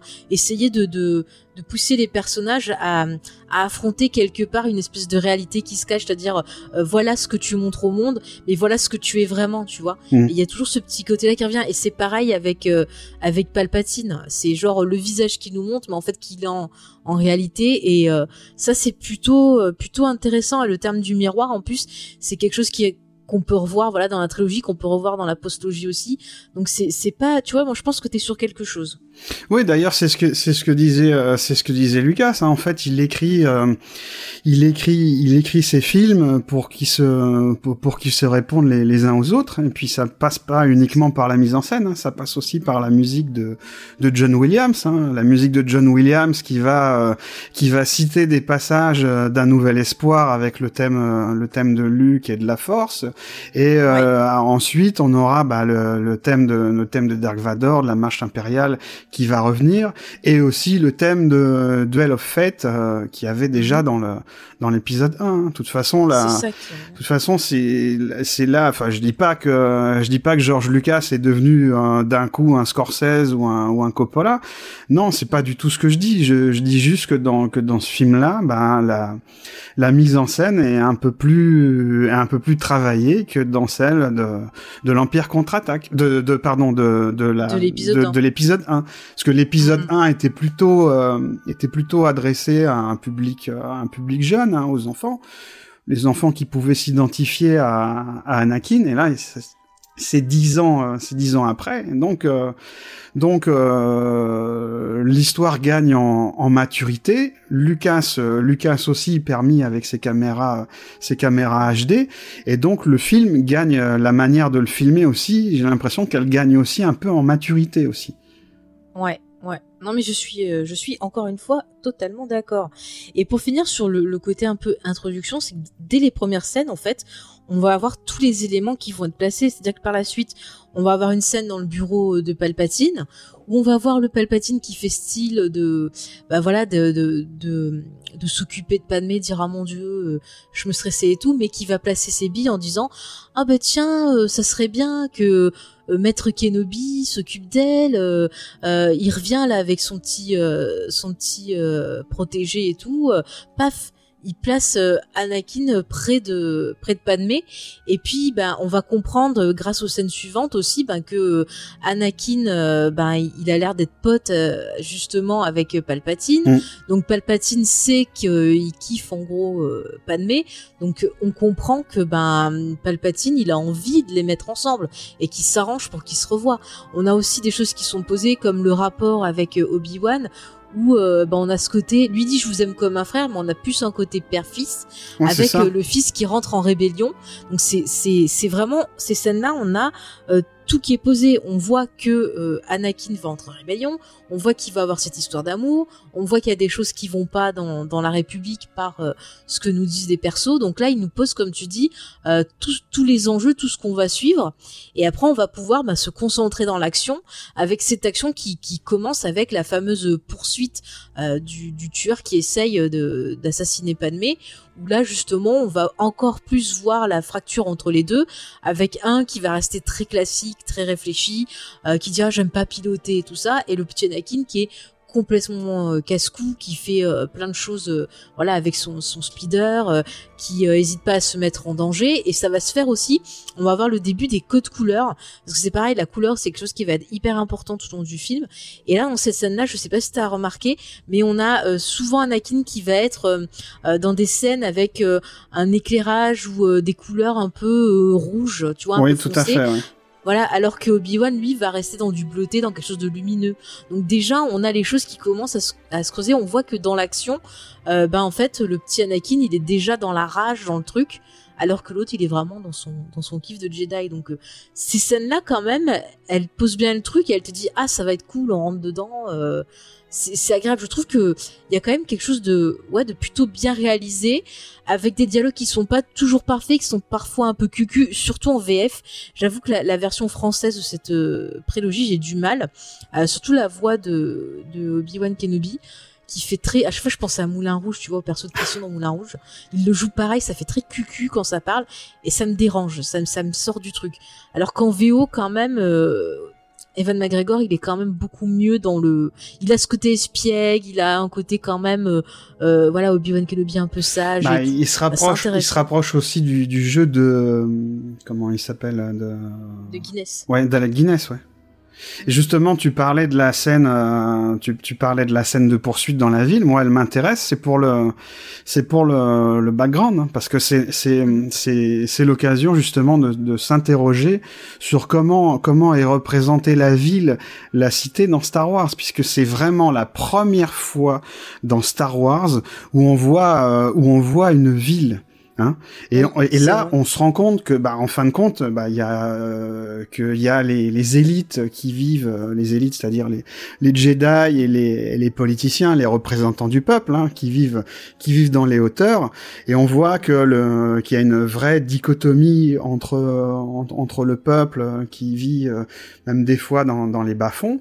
Et l'architecture de cette de cette ville est, est intéressante parce qu'elle, pour moi, elle, elle évoque beaucoup le film euh, Metropolis qui est sorti en 1927 de Fritz Lang, hein, qui est adapté d'un mhm. qui est adapté d'un roman euh, Metropolis de, de, Fritz Lang qui enfin Metropolis qui aura euh, qui aura aussi d'autres d'autres adaptations hein, de, notamment une adaptation en manga d'Osamu Tezuka qui sera qui, sera adapté qui sera adapté au cinéma par par le génial Rintaro hein, Rintaro, euh, à qui on doit la l'adaptation euh, en série animée de d'Albator euh, d'Albator 78 et qui va réaliser un des chefs-d'œuvre de l'animation qui est Galaxy Express 1999 qui sort ah, en 1978 ou ou 79, je sais plus la date exacte.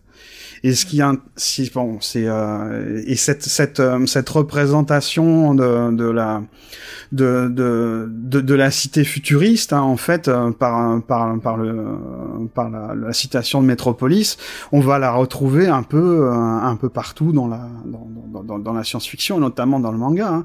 Dans le manga Gunmei euh, ou, ou, Gun, je sais pas trop comment ça se dit. Hein, Gun, non. Qui, pas, moi je dis Gun. Qui, qui a été adapté euh, par le film euh, réalisé par Robert Rodriguez, Alita Battle Angel où on a la ville euh, la ville haute et la ville basse. On a tout à fait on a tout à fait cette idée. Et justement moi ça me pose la question de comment est représentée la, la cité dans Star Wars. Comme j'ai dit c'est vraiment la, la première fois qu'on a vraiment une ville qu'on qu'on voit vraiment une ville Hein, parce que jusqu'à présent, dans la dans la trilogie d'origine et même dans les dans les bouquins, on parlait de Coruscant comme la cité, euh, comme comme la comme la capitale, euh, comme la capitale de la ville.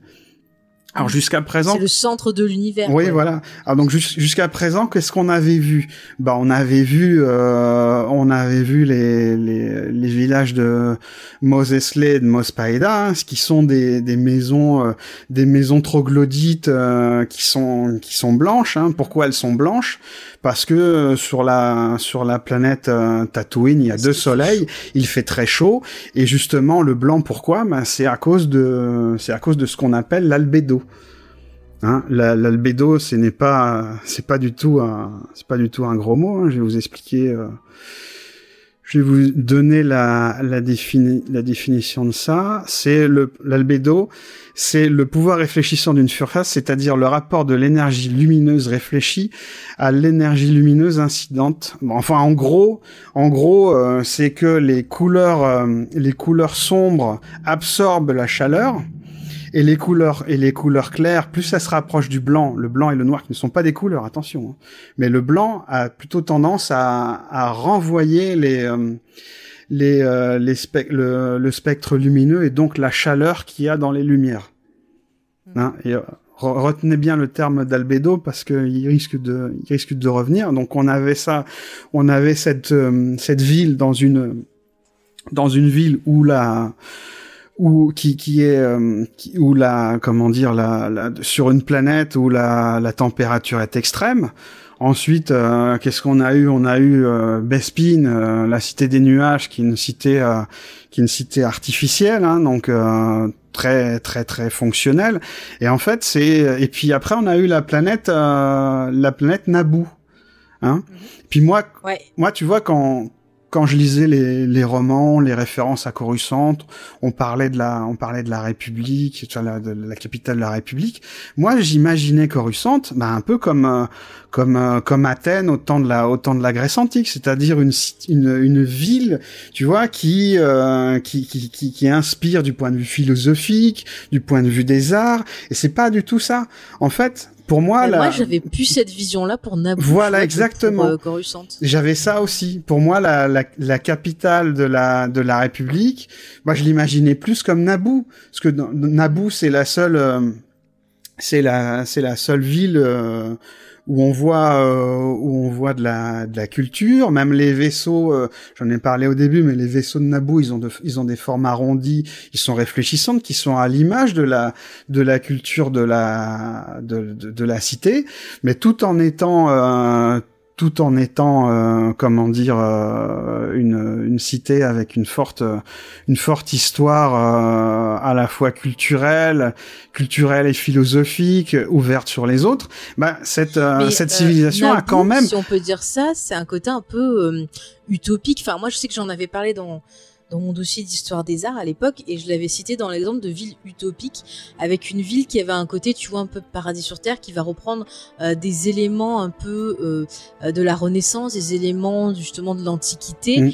où on sent une certaine plénitude on sent bah, comme tu dis ce, ce côté un peu antique dans euh, sa civilisation alors qu'à côté de ça, eh ben Coruscant, c'est vraiment la, la mégalopole, euh, le truc bien polluant. Si t'es pareil, je sais que t'habites pas en haut, euh, à mon avis, tu, tu crèves, tu crèves dans la fumée, quoi. Oui, et puis aussi dans Naboo, il y a une, euh, il y a euh, comment dire aussi un, un respect euh, un respect de la nature hein. ça on le voit dans le dans, dans le palais où il y a euh, où il y a du lierre euh, du lierre qui monte. Alors que alors que Coru- Coruscant bah on découvre que bah que c'est euh, c'est la ville où, où il y a le où il y a le Sénat. On découvre que le bah que les que les sénateurs ils vivent, ils vivent tous en haut euh, ils ne vivent pas ils ne vivent pas du tout avec euh, les euh, avec le peuple qui a le Ouais. temple le temple Jedi bah comme j'ai dit au début hein, qui euh, le temple le temple Jedi on dirait un phare mais ce phare ce phare n'éclaire pas de, de sa lumière, il est ébloui par sa propre lumière et il ne voit pas absolument pas le, il ne voit absolument pas le danger. Et puis euh, c'est peut-être pas, euh, c'est peut-être pas conscient, mais la, la référence à, à Metropolis aussi dans Metropolis, le, le sous-texte de Metropolis, c'est, euh, c'est il manque quelque chose entre le, entre le cerveau et la main. C'est-à-dire le cerveau, c'est des, les, élites dirigeantes, et la main, c'est-à-dire les, euh, les, Les euh, ouvriers. les ouvriers, euh, les ouvriers qui travaillent en bas à la mine, il manque le cœur. Mm, mm. Mais le cœur, qu'est-ce que c'est? Est-ce que c'est la force? Sarah Est-ce que c'est l'équilibre? On ne sait pas. Qu'est-ce que oui, c'est que ce cœur? elle est bonne. hein. De toute façon, Metropolis, c'est une des influences de, de Lucas aussi. Ne Mm. serait-ce que, par exemple, C3PO est une Bah, fait, référence au Maria robot, je vais l'appeler comme ça, euh, qu'on a dans, dans le film. Et euh, effectivement, je te rejoins sur Coruscant au niveau de l'architecture. On a quelque chose un peu euh, d'art déco. Alors, il dit qu'il voulait s'inspirer euh, de New York, mais New York, je pense, c'est quelque chose de très... très art déco aussi pas art déco ce que je dis comme bêtise oui c'est ça art déco oui c'est ça enfin très tu vois un peu ce, ce type d'architecture là euh, t'as quelque chose aussi de très gothique aussi. euh, c'est tout un mélange de, de genres assez. euh, Enfin, quand tu vois New York, t'as ce côté à la fois vieux, ce côté où tu te dis ça peut être un peu angoissant, un peu labyrinthique. Euh, Il y, a, y a toutes sortes d'émotions quand tu vois ce type de, de ville-là, et je trouve que quand tu vois Coruscant et qu'on te dit euh, oui cet endroit-là, euh, eh ben en fait euh, il y a des gens pas très bien euh, qui font des, des petits trucs, il y a de la corruption et tout, ben il suffit de voir l'architecture et euh, tu le comprends direct. Bah, ça m'étonne que- pas. Quand, quand, bah c'est, la, la poursuite est, est nocturne, mais bon, tu sens quand même que Mhm. vu la, vu la hauteur des immeubles et tout, bah tu sens qu'il doit y avoir des coins qui ne voient jamais la lumière du soleil. Hein. Ben, c'est ça, et ça encore, euh, pour ceux que ça intéresse, qui ont envie de plonger dans, dans l'univers de Star Wars, vous avez ben, justement des épisodes de The Clone Wars qui se passent dans des strates de la ville euh, plus bas, et où on voit un peu ben, comment certains euh, survivent euh, dans, dans ce, ce Coruscant, et c'est hyper intéressant aussi. Euh, Il y a aussi ben, un certain bouquin, que ce soit dans légende ou dans le canon, euh, qui permet aussi d'avoir cette, cette vision-là, mais c'est vrai que Coruscant, c'est vraiment... c'est vrai que ça pourrait être une ville de science-fiction type parce qu'on retrouve ça dans pas mal de voilà de, de SF. Je pense même notamment, tiens, Doctor Who avait aussi une ville comme ça où euh, tout le monde l'élite vivait en haut et puis en dessous les gens ils vivaient dans la misère pas possible. Ils ne voyaient pas la lumière du jour, il y avait des fumées, il y avait plein de trucs comme ça. Mais euh, je trouve qu'elle représente bien ce qu'elle est censée représenter. C'est une capitale, elle est en fracture, euh, il y a de la corruption. Et bien euh, la ville, on voit ça, on voit des lumières qui sont trompeuses, on voit euh, des types d'architecture qui sont plutôt angoissants. Euh, Enfin, c'est hyper intéressant. Et d'ailleurs, j'ai lu que pour euh, la scène de la poursuite, il se serait euh, inspiré de films de Steve McQueen et de western aussi pour euh, essayer d'avoir ce côté un peu, euh, tu vois, ce côté un peu. la poursuite un peu, tu vois, infernale, ce côté, il y a des dangers partout, euh, c'est pas que sur la personne que je poursuis, il y a les dangers dans la ville avec des choses à éviter, des trucs comme ça, le côté spectaculaire aussi. Je sais pas si t'avais vu ces, ces références-là. Non, j'avais pas vu ça, mais si, si, si tu veux, pour, pour en revenir à la, à, à la mise en scène euh, cinématographique, c'est que au cinéma, le, les images sont, sont symboliques. Elles n'ont pas, Mhm. elles n'ont pas, si tu veux, de, de, de lien euh, forcément avec la, avec la réalité. C'est-à-dire, c'est-à-dire que les images sont, porte, sont porteuses de sens. Et euh, quand tu vois, euh, bah, quand, tu vois cette ville, t'as as du mal à, à, à imaginer comment elle peut être, euh, comment elle peut être gouvernée. Hein. C'est vraiment euh, parce que d'accord, il y a, y a une harmonisation euh, architecturale, mais cette harmonisation, tu ne l'as, tu ne l'as, elle n'est que de façade parce que tu ne la tu ne la retrouves pas du tout euh, dans la dans la population qui est très euh, qui est très population qui est très bigarrée. Hein. Il y a il y a différentes il y a, il y a différentes espèces qui qui cohabitent et tout ça. Hein. Tu te dis, bah, finalement cette harmonie là, elle semble elle semble plutôt de façade et tu te dis, euh, bah, peut-être que c'est certainement de la surinterprétation, mais tu te dis comment comment c'est possible que cette euh, cette cette démocratie ne ne pète pas quoi. C'est ça, et au final, on a quelque chose qui est en accord avec ce qu'on nous a déjà dit au début du film, et ce qu'on avait pu apercevoir dans l'épisode 1 avec justement bah, les, les réunions au, au Sénat qui partaient en sucette. Donc finalement, on se dit oui, c'est cohérent, et oui, on sent que ça va péter. Donc au final, c'est c'est plutôt euh, ouais, c'est plutôt bien fait. Hmm. On va pas critiquer cet aspect-là. Voilà. Et pour ça, c'est très bien fait. Et pour en revenir à, un dernier point, c'est euh, je me souviens, c'est sur Twitter, c'est euh, c'est euh, Circe, une, une auditrice fidèle, hein, qui avait euh, qui avait comparé. On lui passe un coucou. Je suis sûr qu'elle nous écoutera en agent. qui, qui avait euh, qui avait comparé euh, Coruscant à Trentor, la, la cité euh, la mhm. cité planète de d'Asimov dans la dans la dans le cycle de, de Mais elle a raison dans le, le, cycle de, de Fondation. De Fondation, voilà, c'est ça. Ah ouais. Mais écoute, j'ai relu Fondation il y a pas longtemps et c'est vrai que en lisant, j'avais en tête visuellement la ville de Coruscant, donc je je suis tout à fait d'accord avec elle. Encore une fois. Il faut, il faut rendre à César ce qui appartient à Circé. C'est magnifique. Magnifique. Bravo. Mais voyez, encore une fois, on a un Lucas quand même, euh, on le critique, mais il nous a posé euh, plein d'enjeux en peut-être aller 15 minutes de film. Oui oui oui et puis c'est euh, et puis c'est là c'est là c'est pour ça aussi qu'on a insisté sur la sur la pré-production et sur la et sur la, la post-production l'importance des, des différents euh, des différents départements parce qu'en fait tous tous ont, ont, ont, une utilité et ont un sens. Ah oui mais c'est clair c'est clair ça c'est sûr. Euh, bah, puisqu'on est sur le début, là, euh, je propose qu'on évacue cette connerie d'histoire d'amour parce que j'ai trop envie d'en parler. Et j'ai des trucs justement sur pourquoi ça a de l'importance.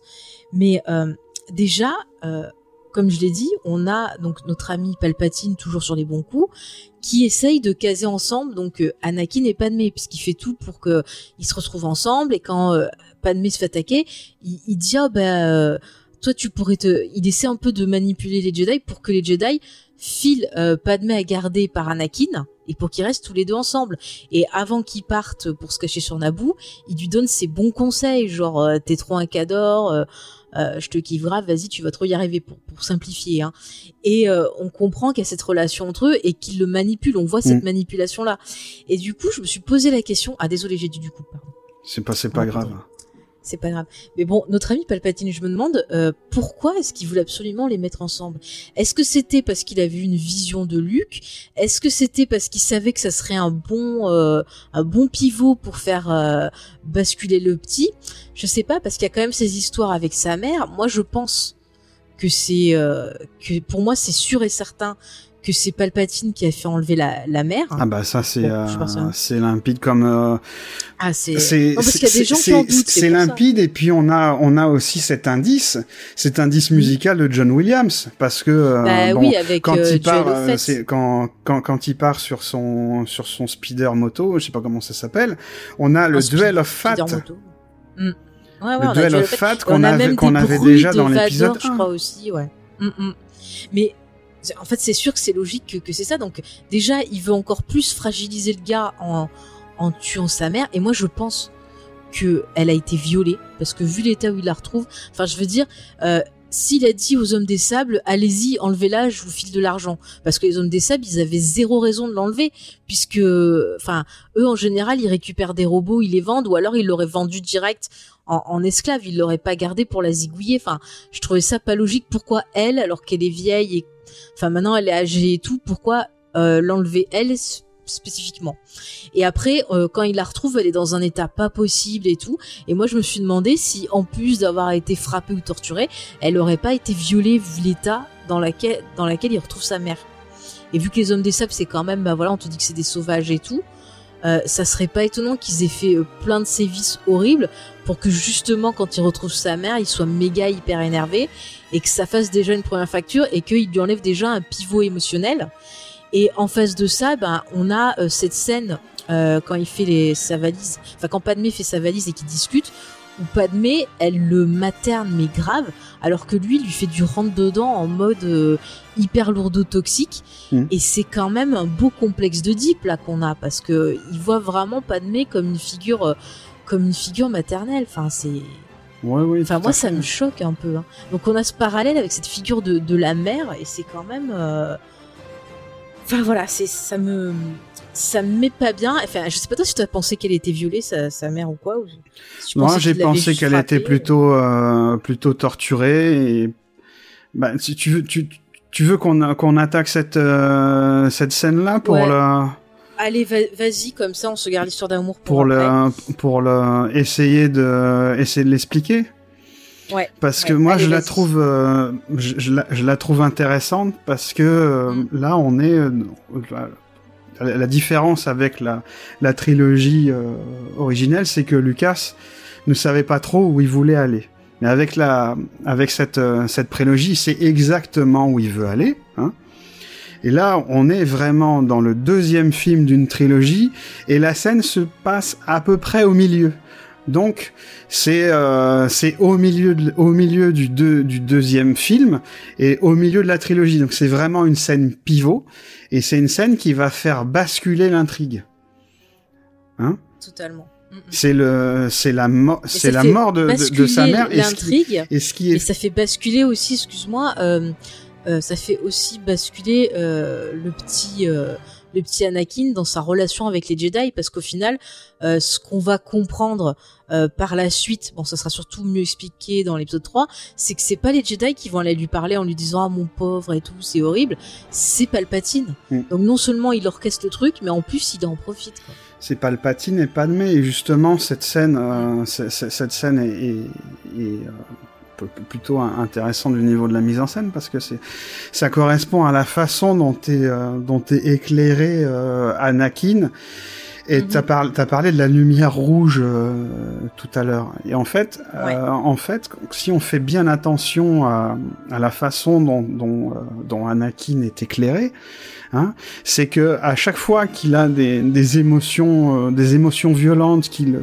qui le prennent, il, est, il est euh, baigné dans, dans une lumière rouge avec une partie de son visage qui se retrouve dans l'ombre. C'est-à-dire qu'il y a Oui. une partie qui est euh, comme euh, comme euh, comme euh, comme le signe comme le signe des Gémeaux avec une partie qui hésite entre la lumière et l'ombre. Et euh, le, le- le- la couleur rouge, bah, c'est quand ils étaient euh, quand ils étaient dans, dans, dans la maison euh, sur euh, sur Naboo, euh, éclairé par la, éclairé par le feu. Euh, T'as dit lors de la poursuite aussi, euh, il est il est baigné de rouge. Et quand quand il trouve euh, quand il trouve sa mère, il ben, il y a il y a il y a il y a un foyer, il y a, il y a le feu. hein, et son vis son visage est baigné de rouge et dans l'ombre. Et cette Et t'as scène même un côté euh, rouge-orangé qui rappelle la lave. Je dis rien, mais la lave, on la retrouvera dans un autre film. peut-être. Et c'est euh, c'est On la voit à la fin Et aussi. c'est, c'est, tu vois, ce, ce jeu d'ombre et de et de lumière, et ben, ça fait aussi partie, de, pour moi, hein, de, d'après, d'après ce que je pense, de la de, de la note d'intention du film. Hein. Regardez la mise en scène, peut peut-être vous a- vous expliquer ce qui va se passer après. C'est ça. et- Ça montre à quel point cette scène, euh, elle est importante dans son basculement. Et, Parce que là, c'est sa colère qui se libère. et le, le justement les, les paroles de de Shmi sont sont très, euh, enfin pour moi, elles sont elles sont importantes. Dé- Déjà, elle meurt sans avoir réussi à, à dire à son fils qu'elle l'aime. C'est déjà horrible, hein, parce que cette scène-là m'a m'a touché Ah, pas pas parce que pas par le jeu de d'Eden Christensen, mais c'est parce qu'on avait vu dans le premier épisode qu'en fait, bah, elle était assez distante justement de son euh, de de de, de son fils hein, qui n'a pas qui n'a pas de père. Et euh, justement, on va citer, euh, je, je vais citer euh, Kapakab qui nous avait qui nous avait expliqué que dans le bah, dans dans l'iconographie euh, religieuse en fait, eh ben il n'y a pas vraiment, enfin je je, je paraphrase j'ai peut-être pas très bien compris ce qu'il veut dire, mais mais c'est que dans la dans, dans, dans, la figure religieuse, en fait, il n'y a pas il a pas vraiment ce rapport affectif entre entre la mère et puis le et puis entre guillemets l'élu. Et au moment au moment de mourir, Shmi dit à dit à Anakin, elle lui dit, euh, elle, lui dit ah comme comme tu es beau. Euh, et puis il me semble qu'elle dit euh, j'ai accompli ce que je devais faire. Il me semble qu'elle dit ça dans le dialogue. Donc elle est arrivée au bout de sa quête. Peut-être cette mm. quête religieuse d'arriver à, comme elle, avait le, le, sentiment, la préscience que son fils était un élu, d'être arrivé au bout et d'avoir réussi à, à faire ce qu'elle voulait faire. Et je trouve que c'est ce que ce, cette petite phrase là, elle a peut-être, elle a peut-être du sens et peut-être qu'elle explique aussi euh, bah, sa relation avec la avec le premier film dont euh, dont a essayé de nous euh, expliquer par son commentaire. Bah après moi aussi j'y vois autre chose, c'est que j'y vois aussi euh, dans les manipulations de ami Palpatine, c'est le fait qu'elle meurt avant de pouvoir dire euh, totalement euh, je t'aime. Moi, je me suis demandé si euh, ben il n'était pas quelque part là à tu vois se dire c'est bon, je sais qu'il est là, j'aspire le peu de vie qui lui reste pour que justement elle lui dise pas ça et que ça l'énerve encore plus. Parce que là il pète un câble après tu vois on sent que non non je pense pas. ça le ça le prend au trip on sent que tu vois il sort il a envie de, buter tout le monde et tout. Et c'était vraiment tu vois la petite goutte. Après ça peut être aussi la pauvre qui a essayé de garder ses forces jusqu'au bout parce qu'elle elle sentait que son fils viendrait pour elle. Ça peut être ça aussi. Mais après, je me dis, Palpatine, c'est tellement vicieux que je serais pas étonné qu'un jour on apprenne que le gars, il était pas loin, tu vois, et euh, qu'il ait fait un truc. Enfin, après, c'est c'est mon, mon ressenti. Peut-être qu'effectivement, je, je vais trop loin. Hein. Mais bon, c'est que j'aime bien m'imaginer ça dans ma tête. Mm.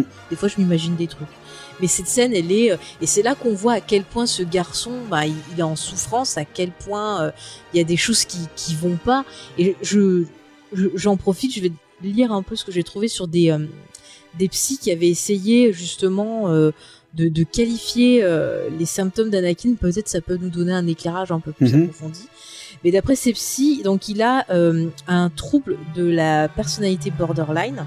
Il a des sautes d'humeur, il a des colères très intenses, de l'hyperémotivité, il a des difficultés à contrôler ses émotions, il a un comportement destructeur, de l'anxiété, de la dépression, il a peur de l'abandon, de l'insécurité et il a la haine de soi. Et ça, je trouve c'est plutôt, euh, c'est plutôt des éléments qu'on retrouve parce que effectivement, à chaque fois, il est toujours en train de dire qu'il est jamais assez, euh, que s'il avait été plus, euh, il aurait pu, euh, il aurait pu peut-être faire quelque chose. On voit aussi que c'est des éléments que lui met aussi Palpatine dans la tête et Palpatine, il agit vraiment comme quelqu'un de, toxique, c'est-à-dire qu'il commence par lui dire un compliment, mais par derrière, il va lui dire un truc genre t'es pas assez puissant, mais après il va diriger sa colère vers les Jedi en disant c'est la faute des Jedi. Euh, il y a plein de trucs comme ça et c'est vrai que ce pauvre Anakin, euh, mais c'est horrible parce que comme on l'avait dit, voilà, il avait mal vécu l'abandon. Euh, il vit mal le fait de se sentir rejeté parce que voilà, au début, notre ami Padmé ben veut pas trop de relation avec lui on peut croire que c'est un gamin un peu pour gâter, mais en fait non. Il y a énormément de sentiments négatifs en lui, et quelqu'un comme ça, s'il n'est pas aidé, bah forcément, ça pète à un moment ou l'autre. Et là, on le voit très bien dans cette scène, c'est que bah voilà, il est dangereux pour les autres, mais il est aussi dangereux pour lui. Mm. Et c'est et c'est fou que les Jedi, bah ça, ça, ça leur fasse pas un signal d'alarme et qu'ils essayent pas de faire quelque chose. Enfin, c'est c'est c'est comme, enfin quand j'ai revu cette scène, moi ça m'a choqué de voir Yoda qui dit juste euh, oui le petit il a mal mais euh, ça lui fait pas plus de, trucs que ça quoi. Alors que c'est quand même horrible. Il tue des femmes des enfants des hommes euh, de façon quand même assez bestiale et personne fait rien pour lui il y a que Padmé qui essaye bon de le réconforter mais encore une fois ça me choque je comprends pas comment Padmé elle peut vouloir le le, le protéger parce que c'est horrible ce qu'il a fait moi je pensais, tu vois, la première fois que j'ai vu le film, je pensais qu'elle allait appeler euh, Obi-Wan en disant oula il va pas bien, euh, bah oui, c'est viens nous aider, tu vois. C'est ça le problème, c'est que les, les réactions des personnages ne, sont pas du tout logiques. Non, pas du tout. C'est c'est c'est c'est fou. Et donc au final, bah ça rend Anakin, euh, ça casse ce, ce côté tragique d'Anakin, et on a l'impression au final que que que cette transition, c'est juste un, un petit gamin là qui qui pète son caca nerveux et qui qui dit ah c'est bon, euh, je vais être méchant, je veux un scooter, euh, allez-y, euh, donnez-moi ce que je veux. Euh, voilà, on a l'impression que c'est vraiment l'ado euh, typique. euh, qui, qui, qui nous énerve et en plus ben, le, le pauvre Hayden Christensen encore une fois il avait zéro indication euh, c'était débrouille-toi pour transmettre toutes ces émotions là et c'est quand même fou. Et c'est et, euh, et aussi euh, puisque puisque t'en t'en parles aussi cette cette scène aussi est est, est, est importante et toujours dans soyez attentifs aux détails c'est que euh, on, on voit aussi suite à cette scène on voit Yoda qui est en pleine méditation et on entend la voix de Qui-Gon qui qui hurle Anakin. On reconnaît très bien Oui. la voix de Liam Neeson et c'est euh, pour pour moi c'est un élément important parce que euh, j'avais euh, j'avais émis l'hypothèse dans le dans, dans, dans la première émission qu'en fait bah que euh, que que Qui-Gon c'était euh, c'était entre guillemets le le, bah, le le Jedi un peu un peu rebelle euh, qui qui remet en cause euh, le le, le la, la la doctrine euh, la, la doctrine de, de l'ordre et que il essaye de il, il essaye de de bah de enfin c'est le pragmatique hein, mais toujours toujours du bon côté. Et je me dis eh, peut-être que les les méditations justement de qui qui fait qui fait en, en fan- fantôme enfin en fantôme de force qu'on imagine hein, avec Yoda Mhm. peut peut-être que le- les dialogues qu'ils font euh, qui font tous les deux, ou qui feraient tous les deux, arrivent à changer, à, changer Yoda euh, d'avis, à le changer, parce qu'en fait, on ne connaît pas le, le caractère de Yoda, tu vois. On sait pas du Mhm. tout si euh, s'il est comme les autres, s'il est dans la doctrine, ou si euh, ou s'il va changer par l'influ- par l'influence de, de Qui-Gon qui euh, qui était le, Jedi euh, le Jedi gris. Hein. Mais ça, tu auras des précisions sur ça dans la série The Clone Wars, justement, où euh, tu vas avoir tout un arc autour de, Yoda et euh, justement autour de aussi de Qui-Gon Jinn et voilà, des histoires des fantômes de, la Force qui est hyper intéressant. C'est dans la saison 6. Et tu vois que Yoda, en fait, même dans, dans la saison 5, déjà, t'as un aperçu entre lui et Ahsoka. Et tu vois que Yoda, en fait, il est sage, mais il y a personne qui l'écoute, en fait. Enfin, moi, c'est ce que j'ai compris, c'est que Yoda, quelque part, euh, il avait compris plein de trucs. Et en fait, euh, personne n'a pris au sérieux, tu vois, en mode, ah, c'est bon, c'est, c'est le vieux, euh, on s'en fout, tu vois. Et c'est vraiment l'impression que j'ai eue après par le développement. Mais c'est vrai que là, dans le film, euh, ben on comprend pas parce que à ce moment-là, tu connais le Yoda euh, que t'as vu dans l'épisode 5, dans l'épisode 6, et tu vois ce Yoda-là qui fait rien, tu, tu comprends pas pourquoi il il y a pas quelque chose à la fin qui se passe, pourquoi on n'entend pas parler après dans l'épisode 3 que peut-être euh, il s'est fait remonter les bretelles, enfin et c'est quand même fou. Moi je m'attendais à une scène à la fin du film où il se fasse convoquer euh, ou que Obi-Wan lui parle en disant bah voilà Yoda m'a dit que il a vu telle vision euh, et rien du tout et euh, et, encore une fois, bah, ça renvoie au côté, bah, les Jedi, il y a un truc qui va pas. Si franchement vous vous remettez pas en question et que vous restez euh, voilé en disant ah bah c'est lui l'élu, oui bon là il a fait quelque chose, mais comme c'est l'élu, euh, forcément euh, il va faire que des trucs bien après, tu vois. On a l'impression que c'est ça qu'il pense et c'est c'est fou quoi, c'est déprimant et au final on bah, on n'est pas étonné que les Jedi euh, ils chutent en fait. Mm. C'est vraiment super. euh, Enfin ça, ça, ça- ça me déprime. Cette scène, elle est, elle est forte. Tu vois, tu vois ce, ce pauvre Anakin. C'est vraiment le, c'est vraiment le pivot, le, le, le- le pivot de la, de la saga. Et mais il y a, il y a une scène déjà avant qui annonce, euh, qui, qui, qui annonce justement toutes les intrigues euh, de, parce que la, la, la, la prélogie, elle raconte euh, comment la, comment elle raconte plusieurs choses. Elle raconte comment la, comment la démocratie est, a chuté est devenue une tyrannie et raconte aussi comment, euh, comment un homme a été, euh, a été brisé au point de devenir, euh, de devenir Irak Vador, quoi. Ouais. Mais c'est pas assez exploité le côté brisé, je trouve. Enfin, c'est c'est vraiment loupé. Il y a cette scène-là qui est hyper intéressante euh, en termes de mise en scène, euh, d'écriture, d'émotion, qui est très, euh, voilà, qui, qui est très dans, dans, ah, j'arrive pas à dire, très dans les sentiments, très dans l'émotionnel. Et ils viennent la casser avec deux idiots en train de, de se mettre sur un coussin et qui font, ah, il va pas bien. Ok. Euh, Oui, mais à part ça, il tue des gens. Vous pouvez pas un peu euh, avoir des réactions Je sais pas. Vous êtes censé avoir plein de pouvoirs. euh, ou alors, ou alors, vu que Yoda a prédit qu'il est voilé par le côté obscur, Voilà, ça. ou hein. alors il a pas eu l'image, il a eu que le ressenti. Oui. Moi, c'est ce que je me suis dit pour essayer ça de sauver aussi, les hein. choses. Parce que pour pas réagir à ce point-là, c'est quand même, euh, c'est quand même dingue. Mais par contre, il en a parlé. On sait que bon, on le sera dans l'épisode 3, qui va parler de, de, de cette scène-là, encore une fois, à euh, Palpatine, qui va lui dire oh c'est pas grave et tout, t'inquiète et tout, qui va le, le réconforter, lui dire oh c'est rien du tout, euh, alors que quand même c'est grave. Et on voit à quel point ben il a pas d'aide et qu'on l'enfonce encore plus. Mm. Et c'est pas l'histoire d'amour, je, je reviens sur ça mais ça m'énerve.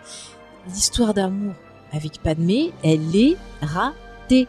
C'est-à-dire que au début, il, mais il est lourd, il est lourd. Toutes les scènes, c'est genre, vas-y, je te kiffe, vas-y, vas-y, vas-y.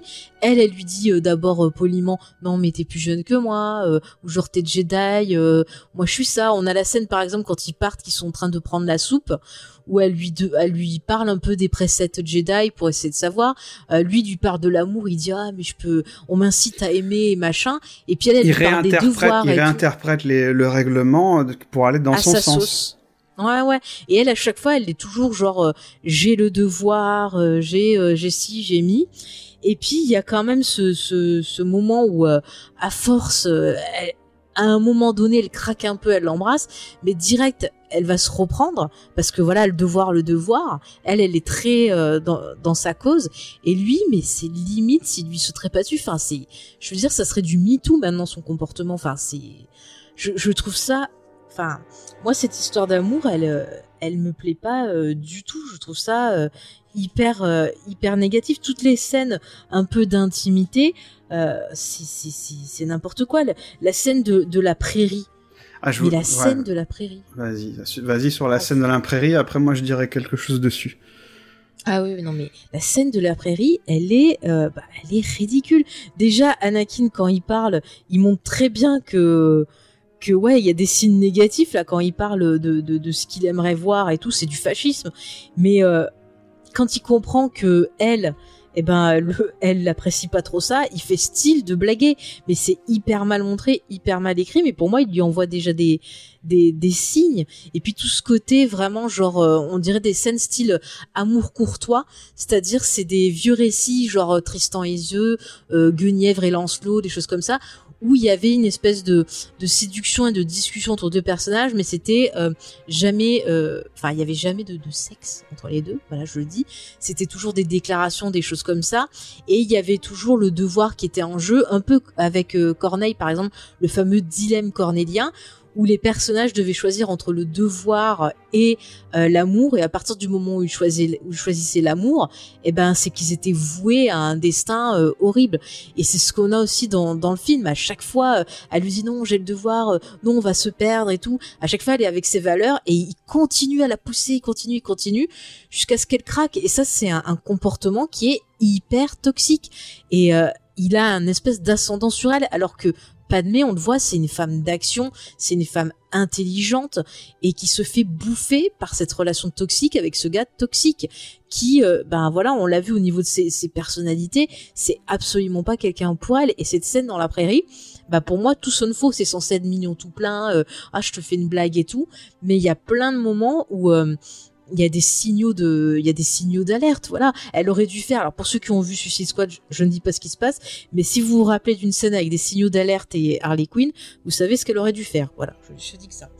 Mais, mais elle est malaisante. Enfin, vas-y toi. Alors pour moi, c'est, cette scène de la prairie, ben, c'est très, c'est très très tiré par les cheveux. hein, je, je le reconnais, hein, mais bon, c'est toujours dans la, c'est toujours pour moi dans la note d'intention du film. C'est euh, les euh, soyez attentifs aux détails, ça va peut-être vous expliquer ce qui va se passer. Et on sait que que George Lucas, il est très cinéphile et il aime faire des citations de films. Et justement, c'est un, c'est, c'est un plan très très très fugace. hein. Mais on voit, on voit à un moment donné Padmé qui court dans l'herbe. Et ça, c'est une, ça, c'est une citation à la mélodie du bonheur de Robert Wise.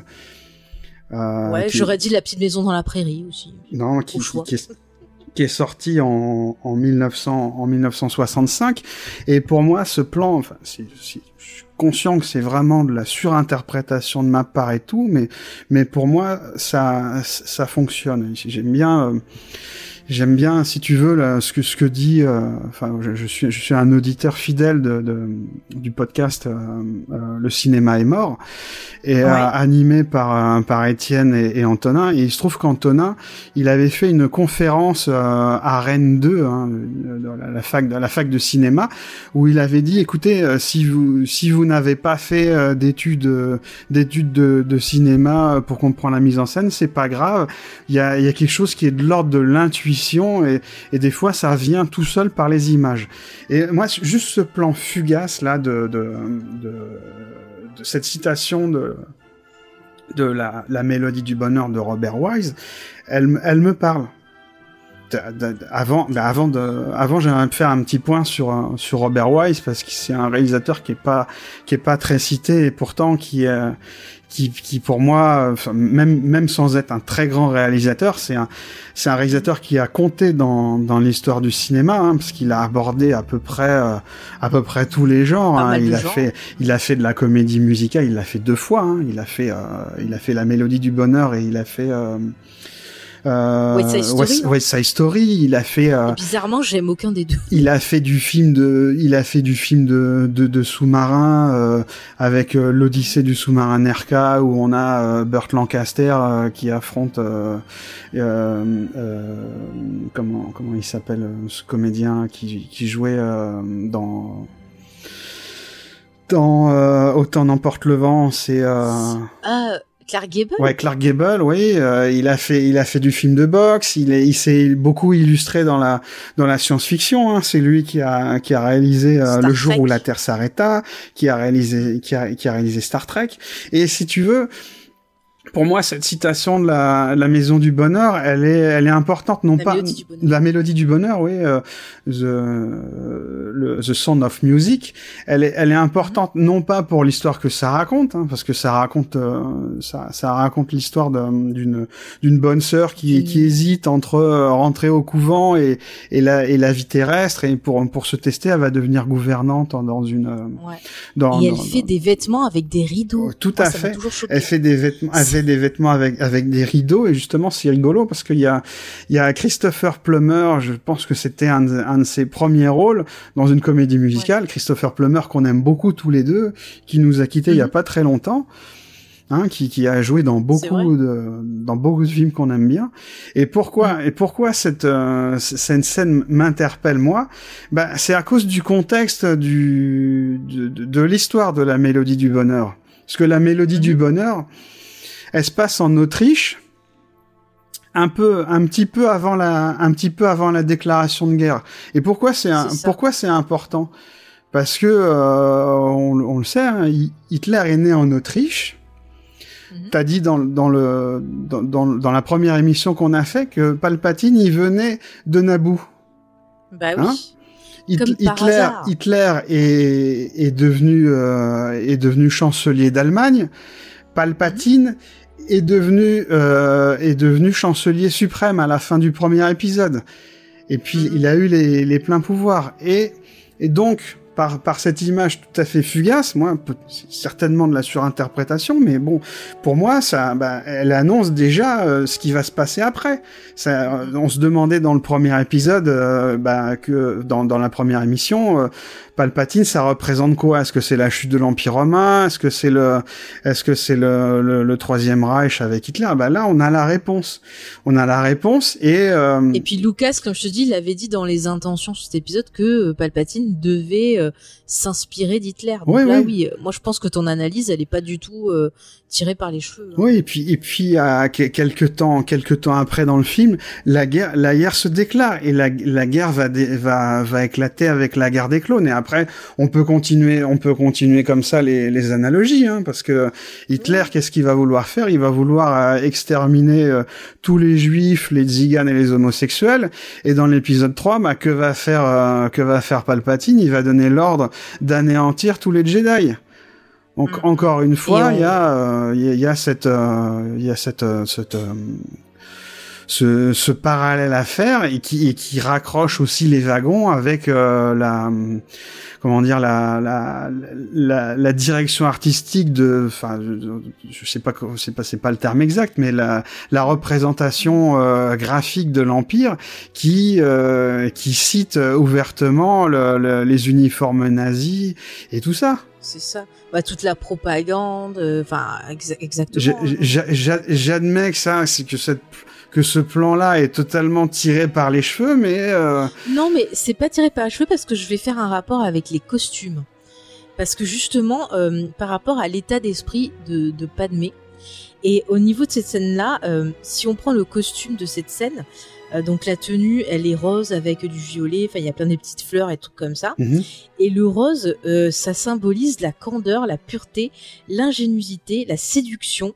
C'est un symbole de, de, douceur et justement, c'est quelque chose qu'on retrouve dans ce que je te parlais au niveau de l'amour courtois. Mhm. Donc justement, euh, on peut aussi faire ce rapprochement-là avec justement la mélodie du bonheur où notre personnage au début est plutôt candide parce qu'elle sort du couvent, elle est très, tu vois, elle a une idée particulière de l'amour. Enfin, c'est très euh, un peu un peu cucu, un peu, tu vois, comme euh, bah c'est pas étonnant que dans Moulin Rouge, le berceau d'Evan McGregor chante euh, un morceau justement de la mélodie du bonheur parce que lui aussi est ce type de personnage candide qui voilà, qui, qui, connaît rien. D'ailleurs, dans Moulin Rouge, il y a une scène, il y a une scène de, de pique-nique aussi dans l'herbe, hein, comme euh, comme dans comme dans la comme dans l'attaque des clones.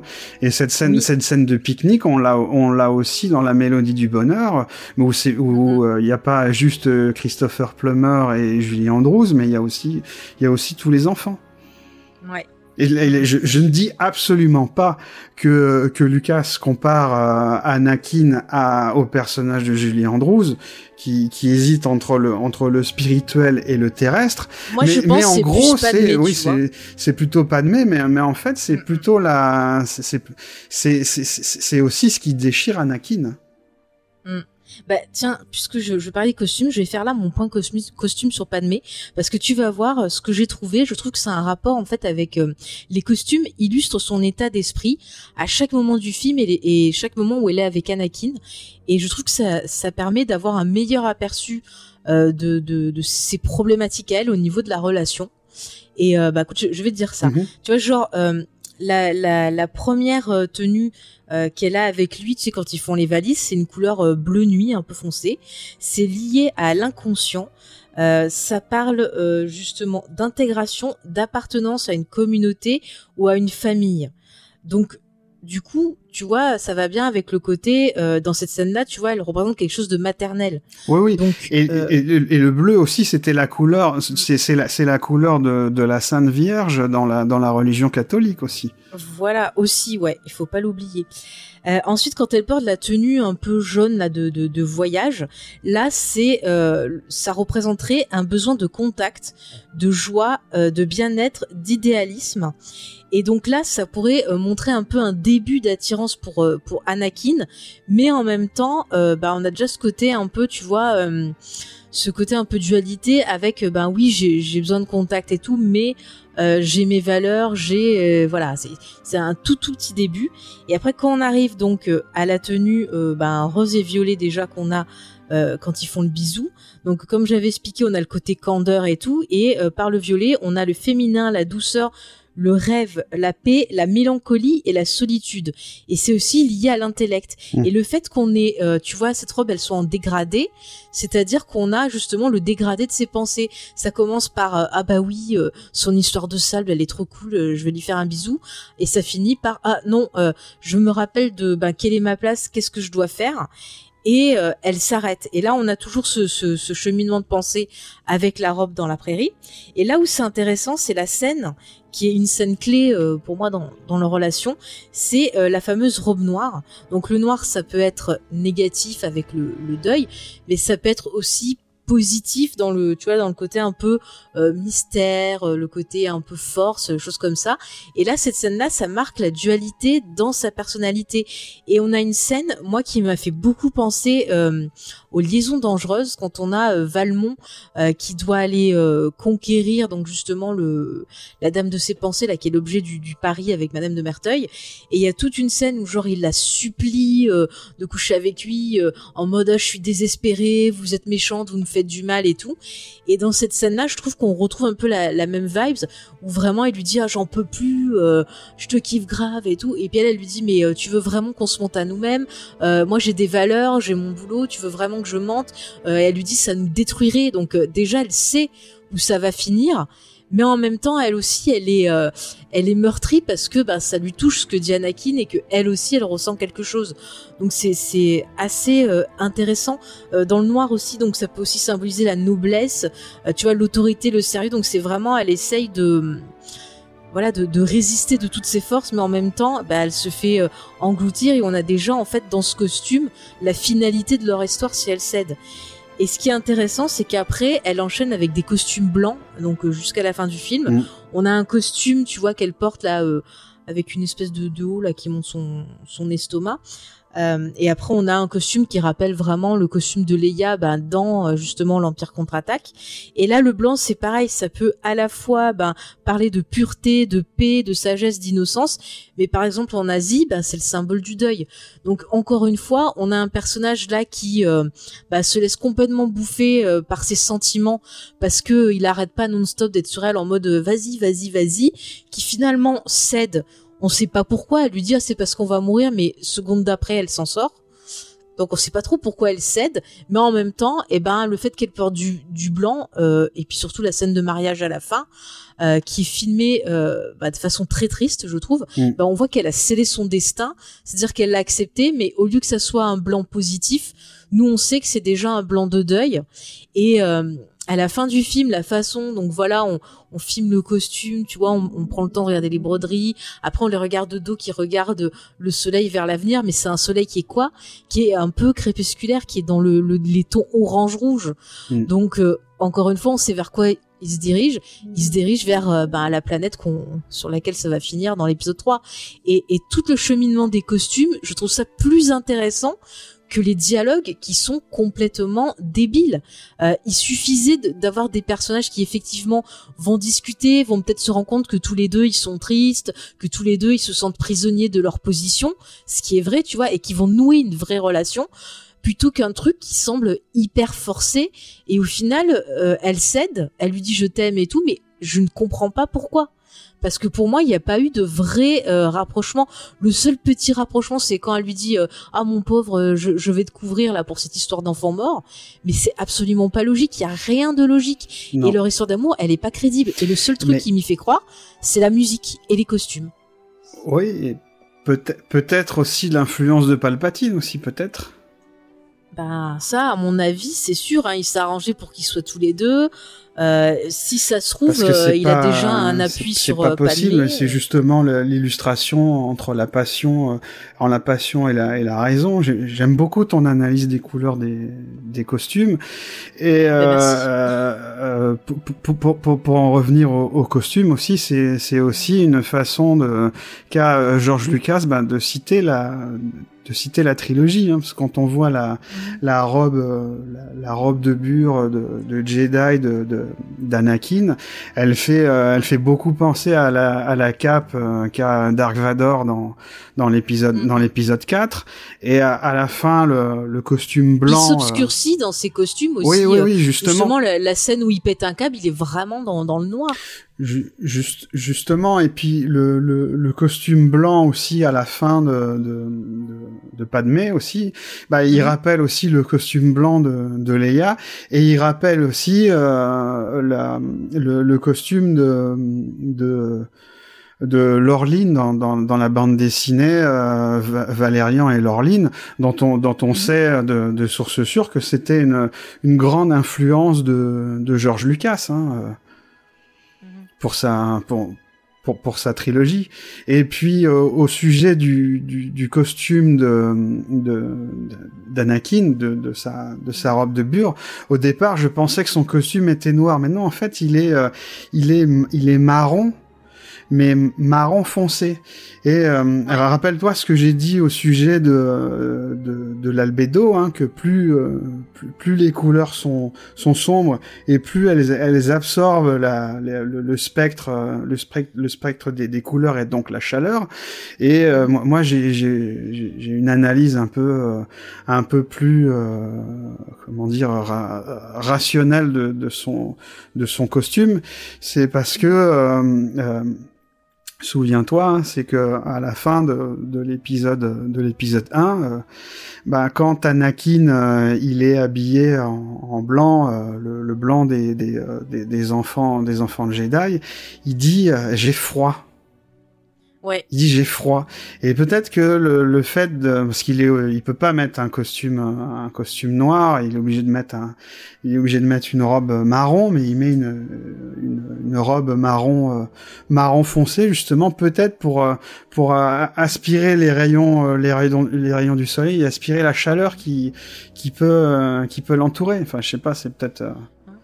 Non, mais c'est pas bête, c'est un moyen de se rassurer aussi, mais ça peut être aussi une, une métaphore de ce qui devient littéralement. Exactement, euh, ouais. on peut À avoir, la fin, euh, il devient de la ça. lave. Je veux dire, tu vois, dans le 3, le fait que le, le combat se passe sur une planète où justement il y a de la lave, pour moi c'est une métaphore de l'état d'esprit dans lequel est Anakin et la déchirure qui est en lui. Et en fait, le fait qu'il ait ce costume là, et comme tu dis, le côté, je prends les, les rayons, le fait qu'on le voit souvent euh, dans des couleurs qui peuvent penser ça, pour moi c'est le début, ça annonce le craquage qu'on va avoir dans euh, dans le troisième troisième film, et c'est beaucoup plus intéressant que les dialogues qu'il va nous mettre Mhm. à côté, euh, comme ce fameux. Alors, j'en parle. Ce fameux dialogue du, sable où il dit j'aime pas le sable, c'est grossier, ça gratte et tout.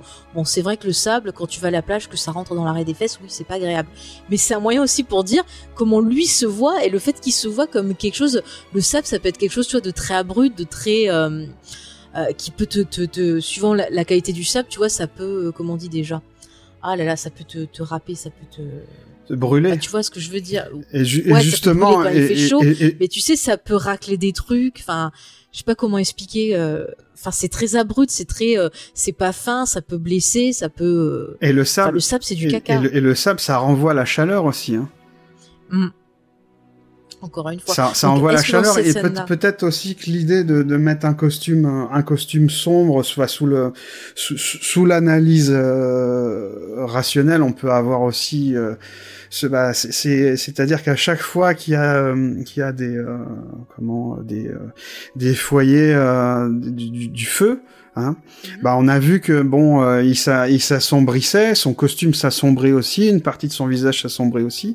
Ça peut ça peut marcher aussi. Et puis cette euh, il y a toujours dans, dans, dans le film, comme je dis tout à l'heure, cette, cette volonté de, de montrer de l'ombre, euh, de, de l'ombre comme s'il avait toujours deux personnalités. Hein. Quand- à- au réveil de son, de son cauchemar, euh, il, il a un costume, il a un costume blanc, certes, il a les bras, euh, bras- croisés, il regarde le lac à l'horizon, mais euh, il, il, a est, pas un pantalon noir? il est sur, euh, il est sur euh, sur du marbre, enfin une espèce, je sais pas si c'est, une- enfin sur une surface réfléchissante et on voit son une ombre. surface de riche On voit, on voit son ombre. Tu Mm. vois? Mais il y a toujours ce truc de, de l'ombre avec lui. Euh, déjà, rappelle-toi, sur les premières affiches de l'épisode 1, on avait l'ombre du petit, enfin, on avait le gamin et l'ombre c'était Dark Vador.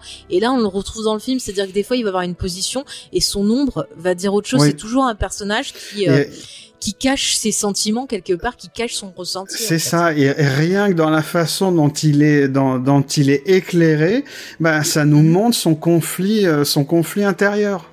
Ouais, ouais. Mais tu vois, c'est tellement plus fort par là euh, que par les, les, les dialogues. Limite, tu vois, tu faudrait regarder le, le film sans les dialogues. Ça, Ouais. ça serait plus fort, je trouve, parce que les dialogues viennent casser euh, et la musique et le visuel et euh, tout ce qu'on a derrière, parce que ils sont euh, ils sont maladroits ces dialogues. Je veux dire, le truc du sable, je, je comprends quelle était l'intention, mais c'est tellement mal écrit enfin mal dit que au final ben ouais c'est devenu une des phrases euh, les plus risibles qu'il y a eu euh, pas mal de puis, parce que c'est maladroit et puis le sable aussi, ça lui rappelle euh, l'époque où il était esclave aussi. Hein. Mm, mm. Mais oui, oui, ça, ça comprend aussi qu'il se différencie de Palmé en disant Padmé c'est une dame, c'est voilà, et moi je suis le palefrenier, je suis euh, donc il montre aussi qu'il sait que il est pas digne d'elle, mais euh, ça l'empêche pas d'y aller euh, comme un fou au burin pour l'avoir à l'usure. Hein. euh.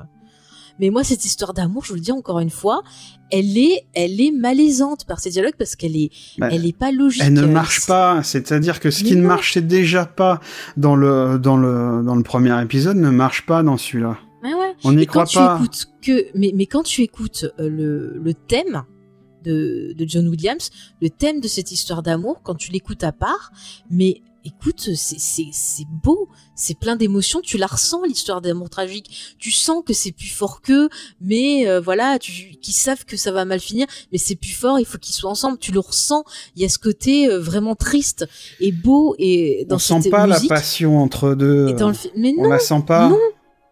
Mais non, excuse-moi, mais il y a plus de passion et de, de, de sous-entendus entre le petit Ben Solo et la petite Ray que entre deux. Moi, je crois plus à leur euh, à leur attirance, à leur histoire, à ce que ça aurait pu être, que entre entre Padmé et, et Anakin. C'est absolument pas logique. Il y a, il y a Enfin, je suis désolée. Il y a plus de Mais passion aussi entre euh, entre euh, Obi-Wan et Anakin aussi. hein. Ben oui, Ils ont À la une, rigueur, ils ont une dit, relation avec, passionnelle euh, hein, tous les deux, hein, parce mais- que on m'aurait dit on m'aurait dit qu'ils finissaient en couple, j'aurais dit oui, c'est logique. non quand même pas, parce que on sent que quand même que euh, que pour euh, que pour Anakin, euh, Obi-Wan c'est une figure c'est une figure paternelle de, de référence et en fait il fait sa il fait sa il fait sa crise d'ado quoi. Ouais, il se rebelle. C'est peut-être pour ça aussi qu'il s'habille en foncé, pour pas s'habiller comme les autres Jedi. Pas. Genre rebelle, tu vois. Bah oui, et puis ça se bon. rapproche aussi de la couleur de, de sa cape en tant que Dark Vador Mhm. aussi. C'est une façon Ouais. de, de, de- Mais de moi, le je, citer. je... hein. Bah oui, oui, on peut le dire. Mais moi, je reviens encore une fois sur la scène où il rentre dans l'arène, qu'elle l'embrasse et lui dit notre vie là, elle va, on va crever, donc ouais, je peux te dire que je t'aime. Mais elle est attachée, seconde 2, elle s'est déjà détachée et elle est en haut du mât. Donc, euh, si tu sais que tu peux t'en sortir, euh, bah pourquoi tu lui dis? Enfin, alors qu'il y a deux minutes avant, tu disais ça va nous tuer et tout. Pourquoi d'un coup tu changes d'avis? Euh, C'est parce qu'il a tué des gamins, ça t'excite. Je, je ne comprends pas cette scène. Après la scène dans l'arène, là, on, on change d'univers.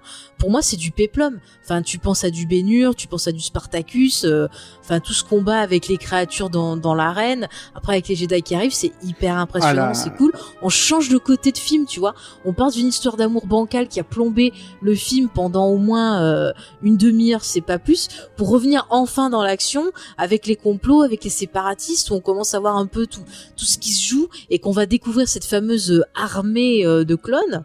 C'est ça, c'est hyper Alors là- intéressant là, mais ils nous ont fait 30 ans dessus. Si, si tu veux parler de la scène, euh, la, la, la scène de l'arène, moi, elle, m'évoque deux, euh, enfin, elle m'évoque plusieurs choses, comme tu dis. Il y a le, il y a la citation au péplum, mais pour Mhm. moi, il y a aussi la, la, la citation à, à la source, qui est le, le cycle de Mars d'Edgar Rice Burroughs. Ah, eh qui- ben, qui a créé sais, John te Carter. Ben, j'allais Hein te dire John Carter quand j'ai vu le film, j'ai repensé à cette scène-là euh, de l'épisode 2. Bah voilà. Donc, et le- le- qui, qui a été adapté, enfin, qui c'est c'est des, c'est des romans euh, origi euh, original. Et euh, si tu veux, euh, Marvel, euh, je crois que c'est Marvel, avait euh, avait adapté en, en comics euh, John Carter of Mars. Hein.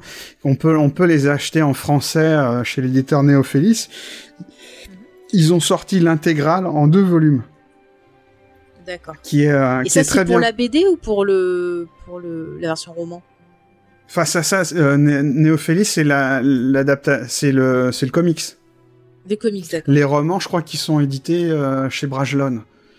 Et, euh, et, et en, en plus des, des, des citations de, de Peplum, hein, euh, c'est d'ailleurs je m'étonne que tu n'aies que, que tu n'y aies pas pensé. C'est euh, quand on voit euh, Obi-Wan affronter cette espèce de, de menthe religieuse avec ses avec ses pinces et, et ses lances, ça ça t'a pas fait penser à un film que tu aimes beaucoup, euh, fait Euh, j'ai pensé euh, à l'île mystérieuse. Exactement. À l'île mystérieuse de de Cy euh, Fields, avec les effets spéciaux de, de Ray Harryhausen. Ray. Alors là, évidemment, c'est c'est animé, euh, c'est c'est c'est c'est animé par ordinateur, hein, mais mais les mouvements, le combat, moi, ça me ça me fait penser à un hommage, un hommage aux créatures de Ray Harryhausen et et à, tout cet univers merveilleux avec les monstres, euh, les monstres géants. Non mais je suis assez d'accord parce que c'est vrai que dans la façon dont il bouge, euh, effectivement on peut on peut penser à ça, hein, franchement. Et puis des monstres c'est toujours sympa quoi. Je sais pas, ça met l'action. On sort de de 30 ans de des deux nigauds là qui se comptent fleurettes. Il y a des monstres là, ça fait du bien. Je sais pas, on retrouve vraiment le du côté poétique, euh, le côté euh, le Star Wars que j'aime bien quoi, avec plein de références, avec de l'action, avec euh, des enjeux, puisqu'on a justement le, retour là des Jedi, euh, Dooku qui va affronter euh, les autres qui va un peu montrer ben, qu'il est devenu un site euh, enfin c'est c'est c'est franchement c'est c'est ce passage là que je trouvais hyper théâtral.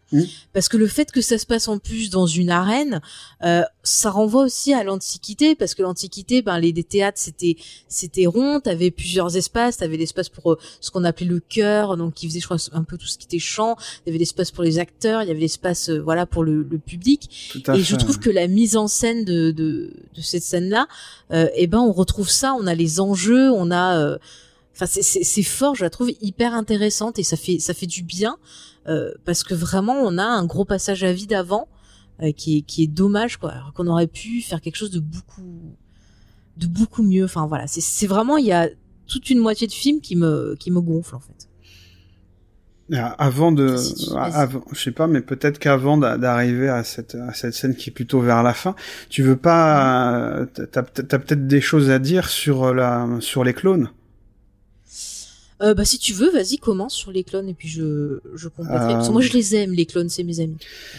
Sur la planète, euh, c'est comment Camino. Camino, voilà. Camino. Sur, sur sur la planète Camino, euh, bah, encore une fois, on, on- bah, euh, je parlais de, de, de la, la façon de, de représenter les les euh, les cités dans, dans les œuvres de, de science-fiction et adaptées par rapport à leur à leur environnement. Et là, c'est tout à fait ça, puisqu'on a des on a des bâtiments qui sont sur pilotis parce que c'est sur une planète, euh, c'est sur une planète aqueuse, hein, c'est euh, rempli d'eau, il pleut énormément.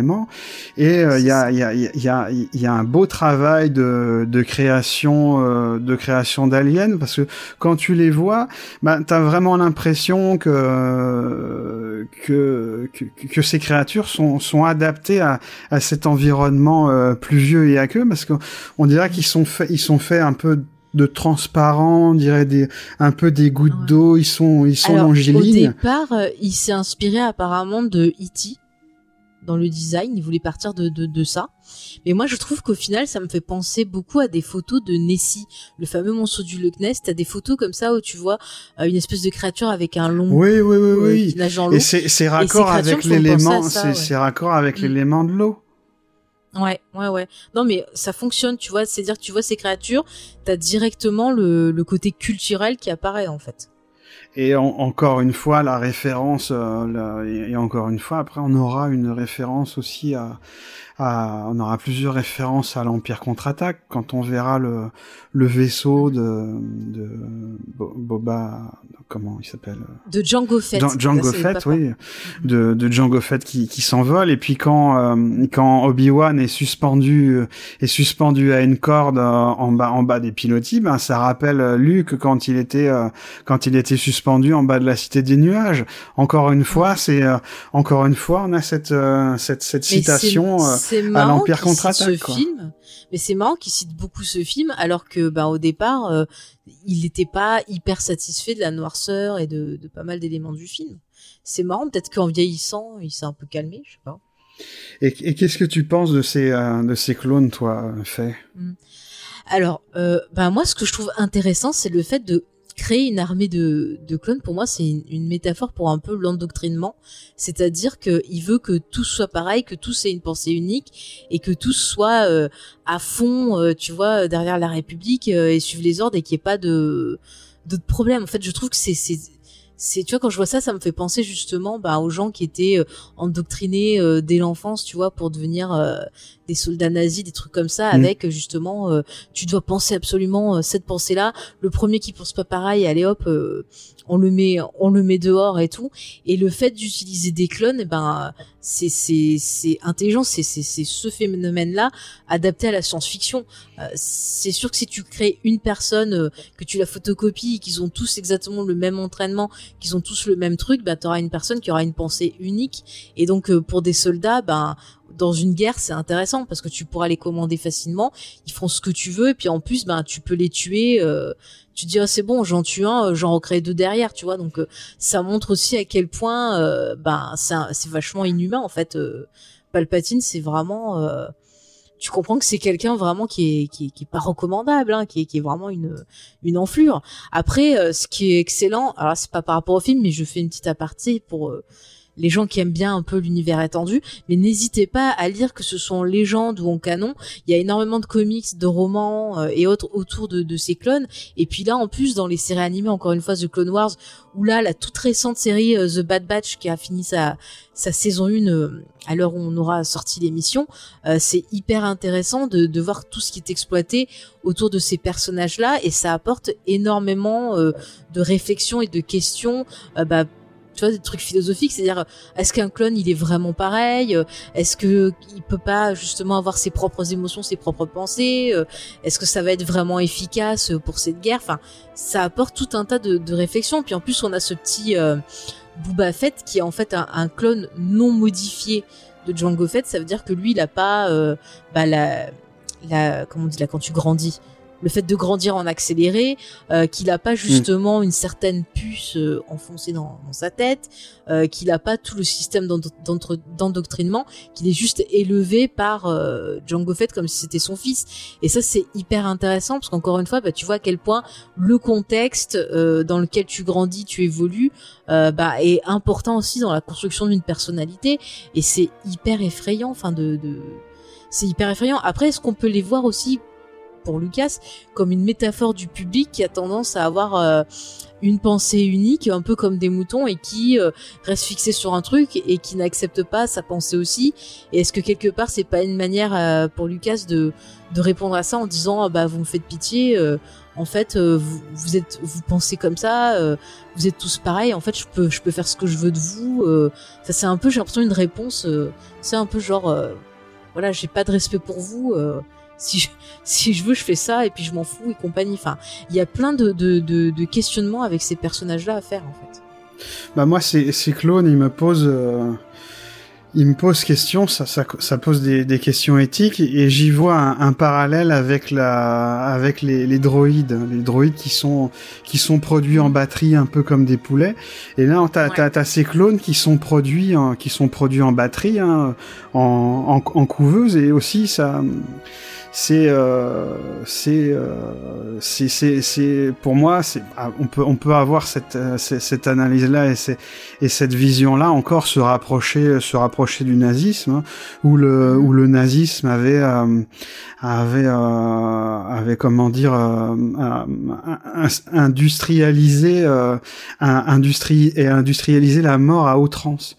C'est-à-dire que c'est-à-dire que là où on peut rapprocher ces ces méthodes de, de clonage du, du nazisme ça rappelle aussi l'eugénisme que voulait faire le que voulait faire le, le, le parti nazi, c'est-à-dire euh, créer le, le, le guerrier, euh, le le, guer- Ouais, le fameux super fa- le fameux super euh, super super guerrier quoi, mais euh, tout en étant tout en étant contrôlable. Et puis euh, aussi peut-être une manière aussi de faire passer la de faire passer la pilule en disant mais regardez euh, c'est des clones, c'est pas c'est pas des êtres humains donc on peut les sacrifier aussi ça permet, ça peut-être ça permet aussi de de faire mieux passer la pilule. Enfin, j'en- j'en sais rien, mais ça pose énormément de de questions éthiques et philosophiques, quoi, qui je pense vont, vont être développées dans la dans dans les séries euh, dans dans les séries animées, je pense.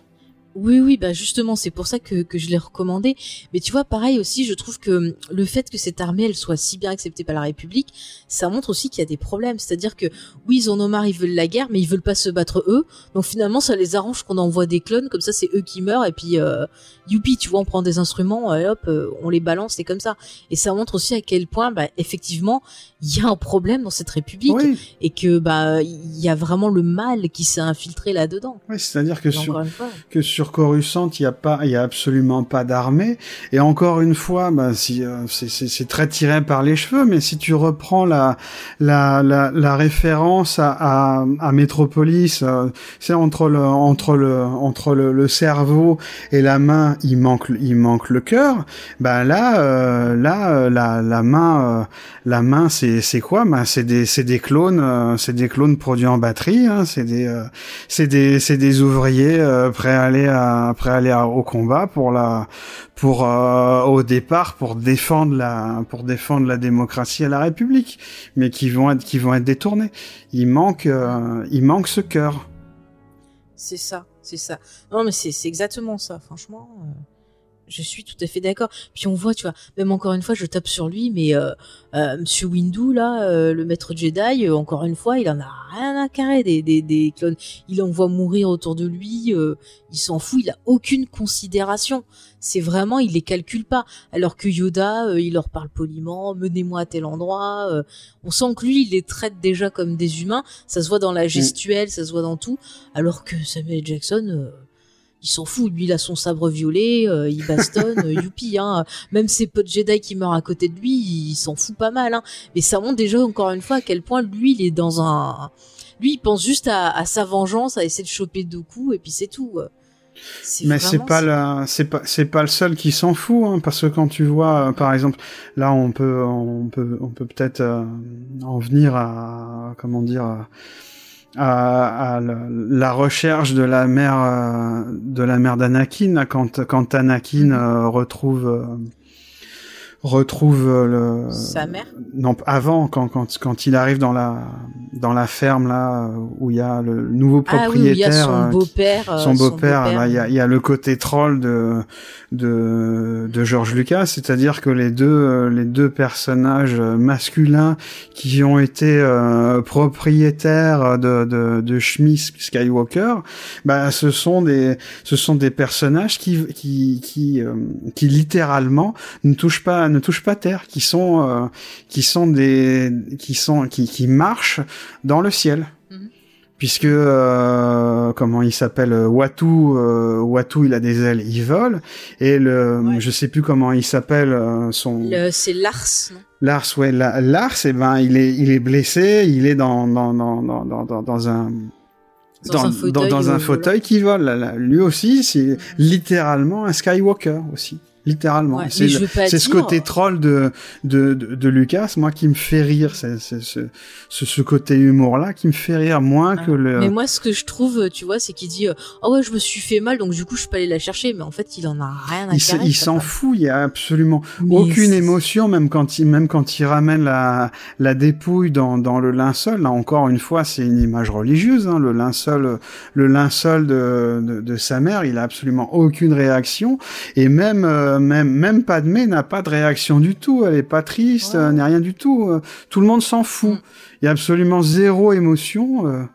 Mais c'est ça. Et puis, en plus, je trouve que ça envoie encore une fois une contradiction avec la trilogie. C'est-à-dire que dans la trilogie, quand euh, l'oncle de Luke, il, il parle de son père, il dit, il- on a l'impression qu'il le connaît vachement bien, tu vois, genre, ah oui, c'est, c'était pas quelqu'un de bien, ou genre, ah ouais, il était avec Obi-Wan et tout. Mais euh, techniquement, on se rend compte qu'il l'a vu une fois, son, son frère par alliance, et que Obi-Wan Kenobi, euh, logiquement, là où on en est, il l'a vu qu'une fois aussi. Et euh, j'ai pas vu Obi-Wan arriver en disant Ah, je vais vous raconter mon histoire. euh, alors j'ai fait la guerre avec machin et nanana. Euh, non, c'est pas ce qu'il ce qu'il a dit. Donc euh, au final, euh, bah ça va pas avec ce qui est dit dans l'épisode 4. Mm. Donc euh, c'est un peu con en fait. Et il y a un point, il y a un point important dans cette, euh, dans, dans ce film aussi qui a, qui amène la réunion entre euh, C3PO et R2D2. C'est la première fois qu'ils se rencontrent et c'est très important dans l'univers de Star Wars. Ouais, mais le pire, Mais c'est fait n'importe comment. fois parce qu'ils se sont, ils se sont pas vus dans l'épisode 1. Non. Ah. Mais le pire, c'est que je m'en fous de ces 3 PO. et de- R2D2, je l'aime bien, mais ces 3 PO. Bah, c'est, c'est, c'est 3PO, il en fait littéralement, il en fait littéralement un boulet. Ah, mais Il en fait un littéralement boulet un boulet, hein, euh, vraiment. Enfin, pour moi, c'est un boulet depuis la première fois que je l'ai vu. Ce personnage, je le déteste. Mais je sais qu'il y a beaucoup de gens qui l'aiment, mais je le trouve insupportable. La Mais scène, vraiment, euh, genre, la- quand il l'éteigne dans l'épisode 5, à chaque fois, mais j'applaudis. Mais oui, éteignez-le. Enfin, après la scène, euh, la scène de la, de, de l'usine, euh, de, espèce de l'usine ou de fonderie, de, de, Mm. de, de robots sur, euh, sur Geonosis. Là, là encore, on a, de- on a des, des, des citations, mais cette fois à l'épisode, à l'épisode 4, hein, quand on a la plateforme, euh, la plateforme qui se rétracte, et ben, c'est la, c'est la même scène qu'on a dans la, dans, dans, dans, dans l'épisode 4. dans l'épisode 4 dans la dans les dans l'étoile noire Mhm. c'est c'est pareil et dans dans dans, dans cette scène là je suis désolé mais il y a rien qui va il y a, y a rien qui va hein. c'est c'est elle, est complètement elle est atroce cette, cette cette scène là scène. Elle, elle est bordélique, tu sais pas où se situent tes persos. Euh, tu sais pas ce qui se passe. euh, Il y a plein de trucs qui sont puis, pas d- logiques. puis d'un coup il fait voler R2D2 Oui. il a la capacité de voler alors qu'il a mais jamais il fait, fait avant dans aucun film. Alors bon, peut-être qu'il l'a perdu, on va dire, ah, ça s'est peut-être cassé, mais euh, ça m'a fait tiquer. Enfin, je- pourquoi il vole d'un coup euh. Pff, Mais après, je te jure, j'arrivais pas à me retrouver dans la topologie des trucs. euh, Enfin, j'arrivais pas à voir genre Padmé où elle était située par rapport au truc de. Et t'as vu comme par hasard, elle tombe dans une jarre où qu'est-ce qui doit y tomber dessus? Du, du feu, enfin je sais pas quoi en fusion quoi. Comme par hasard. Est-ce que c'est pas une métaphore de son histoire d'amour? Ça je sais Je pas dis ça, je hein, dis rien. je- Je dis ça, je dis rien. d'ici à dire que la coupe est pleine hein. Ah bah ça, on peut le dire. non mais je Non, même, cette scène le ne va pas elle, d'Anakin, euh, c'est euh, comment il pète son... c'est Enfin, c'est juste du, du remplissage quoi et puis il y a ce il y a ce gag récurrent de d'Anakin qui perd euh, qui perd toujours son sabre euh, Ouais, voilà. c'est un peu euh, c'est un peu euh, En plus, un- pas ce comique de répétition qui ne fonctionne pas l'humour dans cette scène ne marche pas après c'est c'est certainement une citation à à un film euh, de, de euh, peut-être euh, peut-être que Lucas là a voulu faire une, une citation au temps Chaplin. moderne de, de Chaplin ce que j'avais pensé, ouais. J'ai pensé à ça aussi, au temps moderne de Chaplin, mais... euh, Enfin, franchement, cette scène, elle est trop trop longue. À la rigueur, il aurait fait beaucoup plus courte. Avec euh, un meilleur montage, je pense que ça serait peut-être mieux passé. Mais euh, pff, voilà. c'est typiquement Tu, tu les faisais du, juste choper et puis c'est du remplissage par contre moi j'aime bien la la scène euh, où euh, Obi-Wan est prisonnier dans le, dans le champ de force moi je sais Mm. pas toi mais moi elle me fait penser à au Superman de Richard Donner au début Oui, au vrai, début, quand t'as la- quand t'as les trois là qui sont qui sont prisonniers dans le cristal, ça me fait Mm. penser à ça me fait penser à ça. le- Ouais. Ah mais c'est pas con. Puis j'aime bien tout le truc justement avec euh, Dooku qui lui tourne autour comme un requin, euh, qui essaye, tu vois, en même temps de lui dire ah je sais des choses et tout. euh. Et, Do- et Doku là là, là encore c'est euh, c'est euh, comment dire le, le, le personnage de de, Do- de Doku. Ben c'est c'est typiquement euh, une, une référence euh, aux séries B euh, aux séries B Flash Gordon où on a le méchant euh, qui explique tout qui explique tout son plan gentil hein, qui il explique qu'il s'est qu'il s'est rebellé parce qu'il y a euh, parce qu'il y a il y a y a un seigneur Sith qui dirige le Sénat et, et Obi-Wan il calcule pas quoi c'est Mais c'est fou. il le hein. dit il le dit littéralement mais, et mais il lui dit personne plan, ne vois, réagit. je- quoi Mais en plus, tu vois, je me dis, c'est que je pense que Doku, il veut prendre de vitesse, euh, bah, justement, Palpatine. Parce que les Sith, on sait que c'est très euh, trahison. Et cet idiot de d'Obi-Wan, il comprend rien, mais t'es pas en après le, il le il le répète. Et puis euh, Ah et, ouais. et après il y a y a qui vient voir euh, qui vient voir euh, Yoda qui qui lui dit ouais bah, et Yoda dit non non non non on, on va rien dire parce que si on dit qu'on est trop faible après on aura encore plus d'ennemis donc euh, Bah, tu vois, il se voile la face et puis il reste dans euh, on veut pas reconnaître qu'on a voilà un encore problème. encore une fois ils sont vois, aveuglés par que- leur propre lumière voilà Eh, quand je dis que leur tour ça ressemble à un pénis, eh ben c'est vrai. Voilà. pénis tout. pénis dans la brume Un pénis dans la Avec Sigourney Weaver aussi. Ouais. Oh là là, pas fini. Et euh, pour finir, est-ce qu'on reviendrait pas quand même sur les scènes de duel euh, qu'on a à la fin du Ah oui, film mais entre, justement- entre Doku, Obi-Wan et... Justement, je Et voulais, je voulais revenir à la, à cette, euh, à, à la, la, la scène dans la, dans, dans l'arène, parce que justement, Ouais. euh, moi, j'ai eu, en voyant ce film-là, j'ai eu deux chocs. Mhm. En voyant ce film-là, c'est, c'est-à-dire que euh, le- il y a la, une première tension dans l'arène où ils arrivent à battre les, les créatures monstrueuses. Donc après, ils envoient les, ils envoient les droïdes. Ils sont submergés. T'as les Jedi, t'as les Jedi qui arrivent dirigés par Windu, puis euh, ils arrivent à battre, le- enfin ils, ils perdent, euh, ils perdent contre les droïdes et à ce moment-là, t'as Yoda qui arrive avec l'armée de clones et c'est là où j'ai, euh, où j'ai, euh, où j'ai eu un choc parce que il y a, il y a un caméo d'Homer Simpson dans, dans cette scène-là. Il y a, il y Il y a, a un caméo d'Homer oui, Simpson. oui, oui, il y a Homer Simpson qui euh, tu mettras, tu mettras sur pause.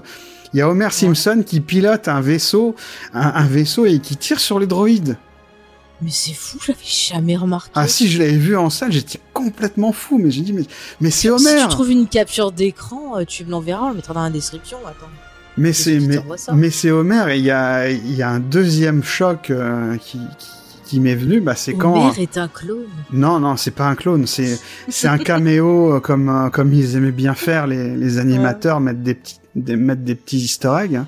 Tu verras, tu, tu chercheras sur internet, tu trouveras, hein, mais c'est euh, Ah mais c'est euh, c'est connu évidemment, c'est plus flagrant quand tu le vois sur un écran de cinéma qui est beaucoup plus grand que sur un que sur oui, un que sur écran un de. Mais euh, j'avais jamais remarqué. Ah, si, si, si, si. vu un trilliard de fois. J'étais fou quand j'ai vu Homer Simpson.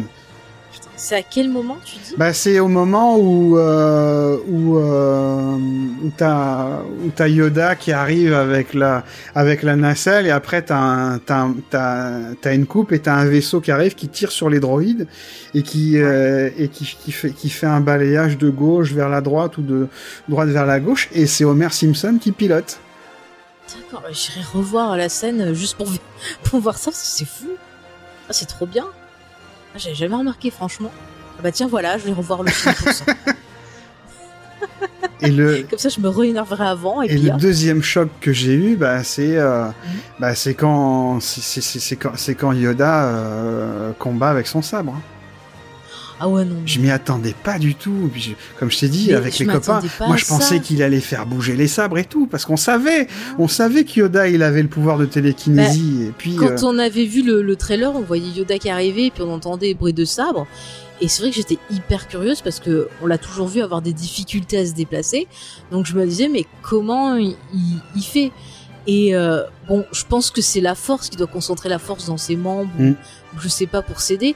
Mais c'est vrai que la mise en scène de, de ce combat, je l'ai trouvé ridicule. Et comme je te disais, euh, quand je l'avais vu au ciné, les gens avaient rigolé tout du long en fait. Ça marchait pas du tout ah bah sur nous, le... nous, nous, on avait rigolé parce que aussi mais mais Mm. mais d'émerveillement parce qu'on s'attendait pas du tout à ça avec la surprise et tout, on trouvait ça fou. Mais au début, Moi, je comprends pas comment il peut bouger aussi vite. mais, euh, mais au début, ce, ce duel de force, toi qui es fan de Tolkien, ça a dû te rappeler quelque chose. Euh, tu parles de Gandalf versus euh, Saruman. Ouais, voilà, tout à fait. Bien sûr que j'y ai pensé. Bon, en plus, je- si on l'avait vu déjà, c'était 2001.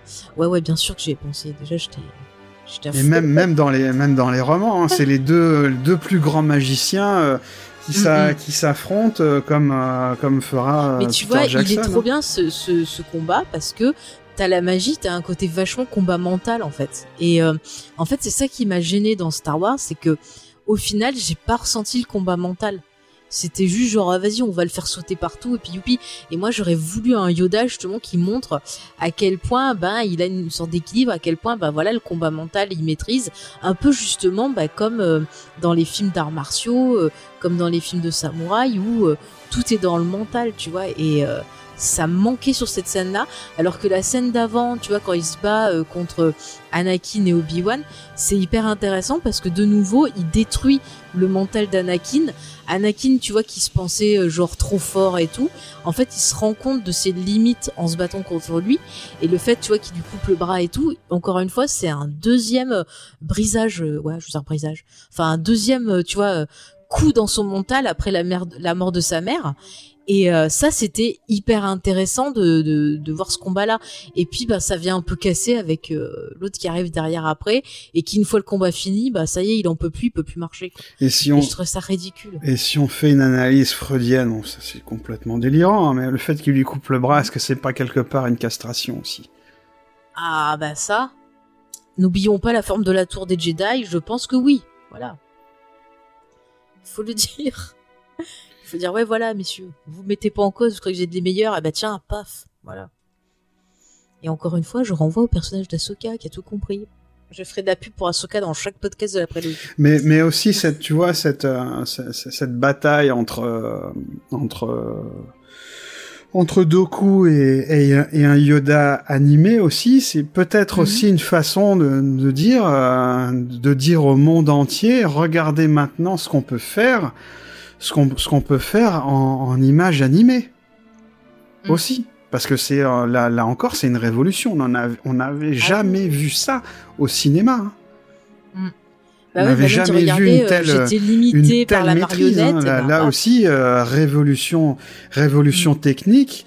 Et puis aussi, euh, c'est euh, au niveau. Après, c'est euh, aussi un truc pour les trolls, parce que justement, à l'époque de l'épisode 1, quand il était sorti au ciné, on avait une marionnette Yoda Mm. euh, qui avait pas fait euh, l'unanimité. Oui.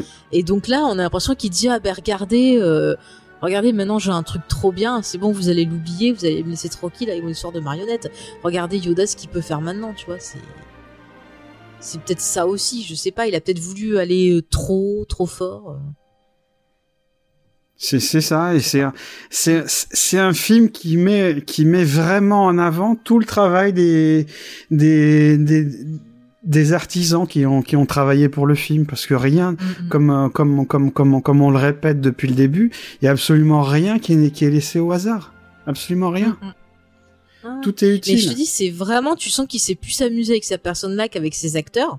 Et donc, forcément, bah, la partie où ça pêche, c'est avec certains acteurs et avec certains dialogues. Mais après, dès qu'on se penche sur l'image, sur euh, les effets, sur la musique, sur euh, les costumes, sur tout ça, bah, on trouve beaucoup d'intérêt au film. Et en fait, euh, bah, il est pas si nul que ça, comme certains le Et disent. puis euh, aussi aussi je me souviens dans dans, l'in- dans au début de l'émission tu parlais de mythe aussi.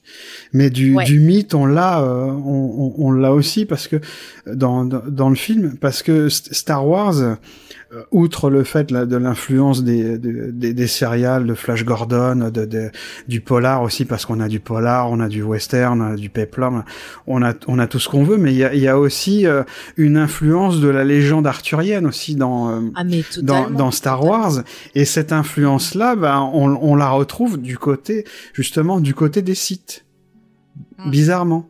Parce que euh, je sais pas si t'as fait attention, mais la table, euh, la table où il y a euh, où il y a Doku et les euh, tous ceux qui font Bah, partie de la, elle est ronde, tout à fait. Elle est ronde. Elle est ronde et quelque part, est-ce que le, est-ce que le Graal pour la, pour la, la, pour les sites, euh, ça, choper ça- serait pas, euh, ça serait pas euh, le, le, le, le- le- le- pas, pas, pas le Graal, mais en tout cas le, le- l'escalibur pour, euh, pour le, pour Mm, les sites, ça ne serait pas l'étoile noire. Ah, peut-être aussi. C'est vrai qu'on a le début, on voit les, les plans de la fameuse étoile noire aussi, qui est un outil. Mais après, Après, euh, c'est vraiment, c'est vraiment, c'est vraiment de la, aussi, donc, de la, de la suranalyse. Hein, c'est pour, euh, Mm. c'est pour s'amuser dans les théories. Hein, c'est. euh, Oui, oui, oui, oui. Non, mais c'est, c'est, c'est intéressant.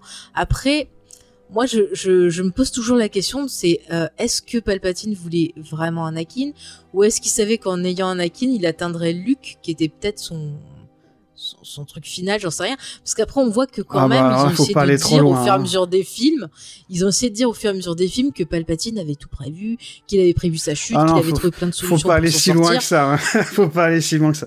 Il voulait Bah, récupérer après, Anakin il y a parce des que. euh, romans, légendes, des trucs comme ça aussi qui sous-entend, euh, comme on l'avait expliqué dans l'épisode 1, que peut-être Palpatine serait le père de, de Anakin. C'était une des théories, je sais plus si c'était dans un comics ou dans un, dans un bouquin euh, légende. Bon, moi j'y crois pas trop, mais bon. euh, Parce que c'est quand même potentiellement le, le Jedi le plus le plus puissant de l'univers. Hein. Ouais. Oui, potentiellement, mais bon, était-ce vraiment lui? N'était-il pas qu'une partie de ce qui devait apporter l'équilibre? Et qu'est-ce que l'équilibre? Tu vois, encore une fois, on, se retrouve, on peut se demander si les Sith et les Jedi, ils ont vraiment compris euh, ce qu'est l'équilibre. Est-ce qu'au fur et à mesure du temps qui passe, ça n'a pas été perverti aussi? Et ça, c'est plutôt, je trouve, des questions qui peuvent être intéressantes euh, à se poser aussi, parce qu'on voit très bien, toujours quand ils parlent de l'amour, euh, bah, ils savent pas ce que c'est. Euh, quand ils parlent de l'autre doctrine, ils savent pas ce que c'est. On voit qu'ils sont super fiers, qu'ils veulent pas reconnaître leur euh, bêtise, alors que je pense que c'est pas du tout des trucs qui, qui sont enseignés dans euh, l'étude Jedi. Donc il y a quand même des trucs intéressants, comme quoi tu vois aussi c'est pareil. Ce rapport à l'histoire, on a tendance des fois à réécrire l'histoire comme ça nous arrange. Et alors que l'histoire en fait ça devrait servir de guide et nous apprendre à comment éviter certaines erreurs, comment s'améliorer. Et euh, le fait de voir bah, ces personnes-là qui quelque part ont un côté un peu, euh, alors je vais dire le mot négationniste peut-être du côté des Jedi, euh, c'est plutôt intéressant de dire on va nier tout ce qui s'est passé avant, nier tout ce qui se passe maintenant, parce que non non il faut que ça reste comme c'est, l'ordre établi, l'ordre établi. C'est quand même quelque chose qui est pas hyper positif non plus. Hein. Mais je pense qu'on aura l'occasion d'en discuter sur l'épisode 3 de la, de la prophétie. Mm, mm. Ah oui, il y a plein plein de choses à en dire parce qu'elle n'est pas logique, votre prophétie, moi je vous le dis. Putain, mais comment je suis à fond dans la dénonciation des Jedi. les pauvres, ils vont me détester après. Mais je vous aime bien, les Jedi, quand même. Allez, vous êtes gentils. C'est fou. Arrêtez d'enlever des enfants. Et on a, on, on, a déjà parlé de la musique de, de John Williams, qui est sublime, encore une fois. Hein, qui... Mm. Ah, mais c'est un des gros points forts du film, je le dirais jamais assez. C'est top dans les C'est le point fort de la trilogie, de la prélogie. Hein. De la prélogie, ah, mais totalement, totalement. Elle, elle apporte ce qui manque dans les dialogues. À chaque fois, ça vient sublimer le truc. Enfin, moi je vous le dis, encore une fois, c'est vrai que je suis à fond, mais j'adore le thème euh, Anakin Padmé. J'adore le Star. thème. Il est beau, ouais, il est beau, il est triste à la fois. Enfin, c'est magnifique. Euh, quand, quand j'entends ça, tu vois, je, je, repense à ce que dit Leia, qu'elle voyait sa mère triste. Bah là, j'y crois, tu vois, je crois plus en ça que ce qu'on a dans l'épisode 3. Il y a un truc beau et Enfin voilà, elle est magnifique, même les, les musiques de, de, baston. Comme tu dis, la musique justement où ils réutilisent de façon euh, très ingénieuse euh, duel au fait, c'est top. Ça nous dit ce qu'on a besoin de savoir sans mettre un dialogue à la con, genre oh là là, je deviens méchant. On n'en a pas besoin. Et là, il a très bien compris sur ce coup-là. Euh, juste filmer Anakin en moto, jouer avec les lumières et mettre la musique en fond, mais c'est hyper fort symboliquement. Ouais. Et je pense que c'est une des scènes que je retiens le plus du film à chaque fois. Ah oui, puis c'est vraiment la scène, euh, la, la, scène pivot, et c'est vraiment dans la, bah pour moi dans la note d'intention du film. Hein, c'est, euh, je répète, hein, soyez attentifs aux détails et tout. Euh, ça peut, ça peut vous expliquer ce qui va se passer. C'est on n'est plus, dans, on n'est plus dans le, dans, dans le verbe et dans l'oral de, de, du premier. On est dans le show d'Antel. C'est ça. Montre, Parce que le premier c'était vraiment, tu vois la. pas. Voilà. Dans le premier, t'es vraiment dans la politique avec les discours des politiciens, des machins. Là, dans le deuxième, on est plus dans la manipulation, dans euh, euh, voilà, on est en train de créer une idéologie, euh, voilà, dans, tous ces trucs-là. Donc forcément, ça va passer par les images, par les sous-entendus. Euh, le seul truc qui est, vraiment intéressant dans le texte à chaque fois, c'est dès qu'il y a Palpatine, parce que toutes ces phrases, c'est des gros sous-entendus. Et nous, on le sent que dans, dans sa tête, je suis sûr, il doit se marrer, il doit troller à fond, et les autres comprennent pas. Et nous, on comprend les sous-entendus parce qu'on sait ce qui va se passer et c'est hyper jouissif et c'est vraiment ce qu'il y a de meilleur aussi. C'est tout à fait le méchant de théâtre, euh, le, le, le, le, le méchant de théâtre shakespearien qui dit qui se tourne comme ça avec le poing, les, les yeux baissés. Ah, ça me répugne d'utiliser, euh, ça me répugne Ah ouais. d'utiliser la- l'armée et la coercition, mais, Ah oui. mais je rendrai les Oh. pouvoirs après. Ça me, oui, ça brise le cœur, mais vraiment, c'est. Oh là là. Moi, j'ai pas envie d'être chancelier méga suprême, non. Non, mais il le fait trop bien, quoi. C'est, c'est limite s'il a pas les yeux qui vont pleurer, tu vois, tellement il est, il est triste, alors qu'en fait dans sa tête c'est, c'est trop la fiesta. C'est genre ouais, c'est bon, je suis presque. Allez, c'est bon. Et euh, enfin, c'est, il, mais l'acteur, il est excellent. Franchement, il est excellent. Je, je verrai personne d'autre dans le rôle. Hein. C'est ah non, mais heureusement qu'il est là, heureusement qu'il est là, heureusement que Evan McGregor est là, Oui. parce que sinon, euh, Christopher Lee, il est excellent aussi. Bah, Christopher Lee, il a jamais été mauvais hein, dans, dans aucun de ses rôles. Hein. Ah bah non, même dans des trucs nuls, il tire toujours son, son épingle du jeu, franchement. De toute façon, Christopher Lee, j'ai que de l'amour pour lui. Et puis c'est vrai qu'il y a ce truc aussi que je t'avais parlé en off et que j'avais pas parlé. Peut-être pour euh, pour finir parce qu'on a déjà fait pas mal de temps. Euh, mais tu vois, moi je pensais vraiment quand je vois Anakin, je pense vraiment, tu vois, au au monstre, euh, tu vois, genre Frankenstein et sa créature. Euh, c'est vraiment euh, lui, il veut faire le bien, puis au final, il va faire le mal. Donc là, ça, ça peut être le côté un peu Frankenstein. Et puis, t'as le côté créature, parce qu'il se rend pas compte de ce qui qu'il est manipulé, de ce qu'il est en train de devenir, et que plus ça va, plus il devient, ben justement, euh, une personne qui va être sans âme, qui va être euh, juste euh, colère et rage. Et ça peut se rapprocher un peu de la, la créature. Enfin, il y a tous ces, ces, ces mythes-là. Après, c'est pareil quand tu vois bah, justement Christopher Lee. Bah oui, tu penses direct à, à Dracula parce qu'il a été Dracula. Mais même dans dans son costume, dans son dans son sabre, il fait très distingué tout en étant euh, voilà ténébreux. On sent le côté un peu euh, avide de pouvoir. Enfin, y a, il y a- je trouve qu'il y a toute une imagerie comme ça, un peu euh, monstre de littérature, qui, qui me plaît pas mal et qui est aussi dans la dualité de ce qu'on montre et de ce qu'on est. Tu vois, comme Dr Jekyll et Mr Hyde. Tu peux retrouver ça aussi dans Anakin, avec euh, cette rage qui contient, que finalement il laisse sortir dans cette fameuse scène. Enfin, ça, ça m'a vachement touché ça.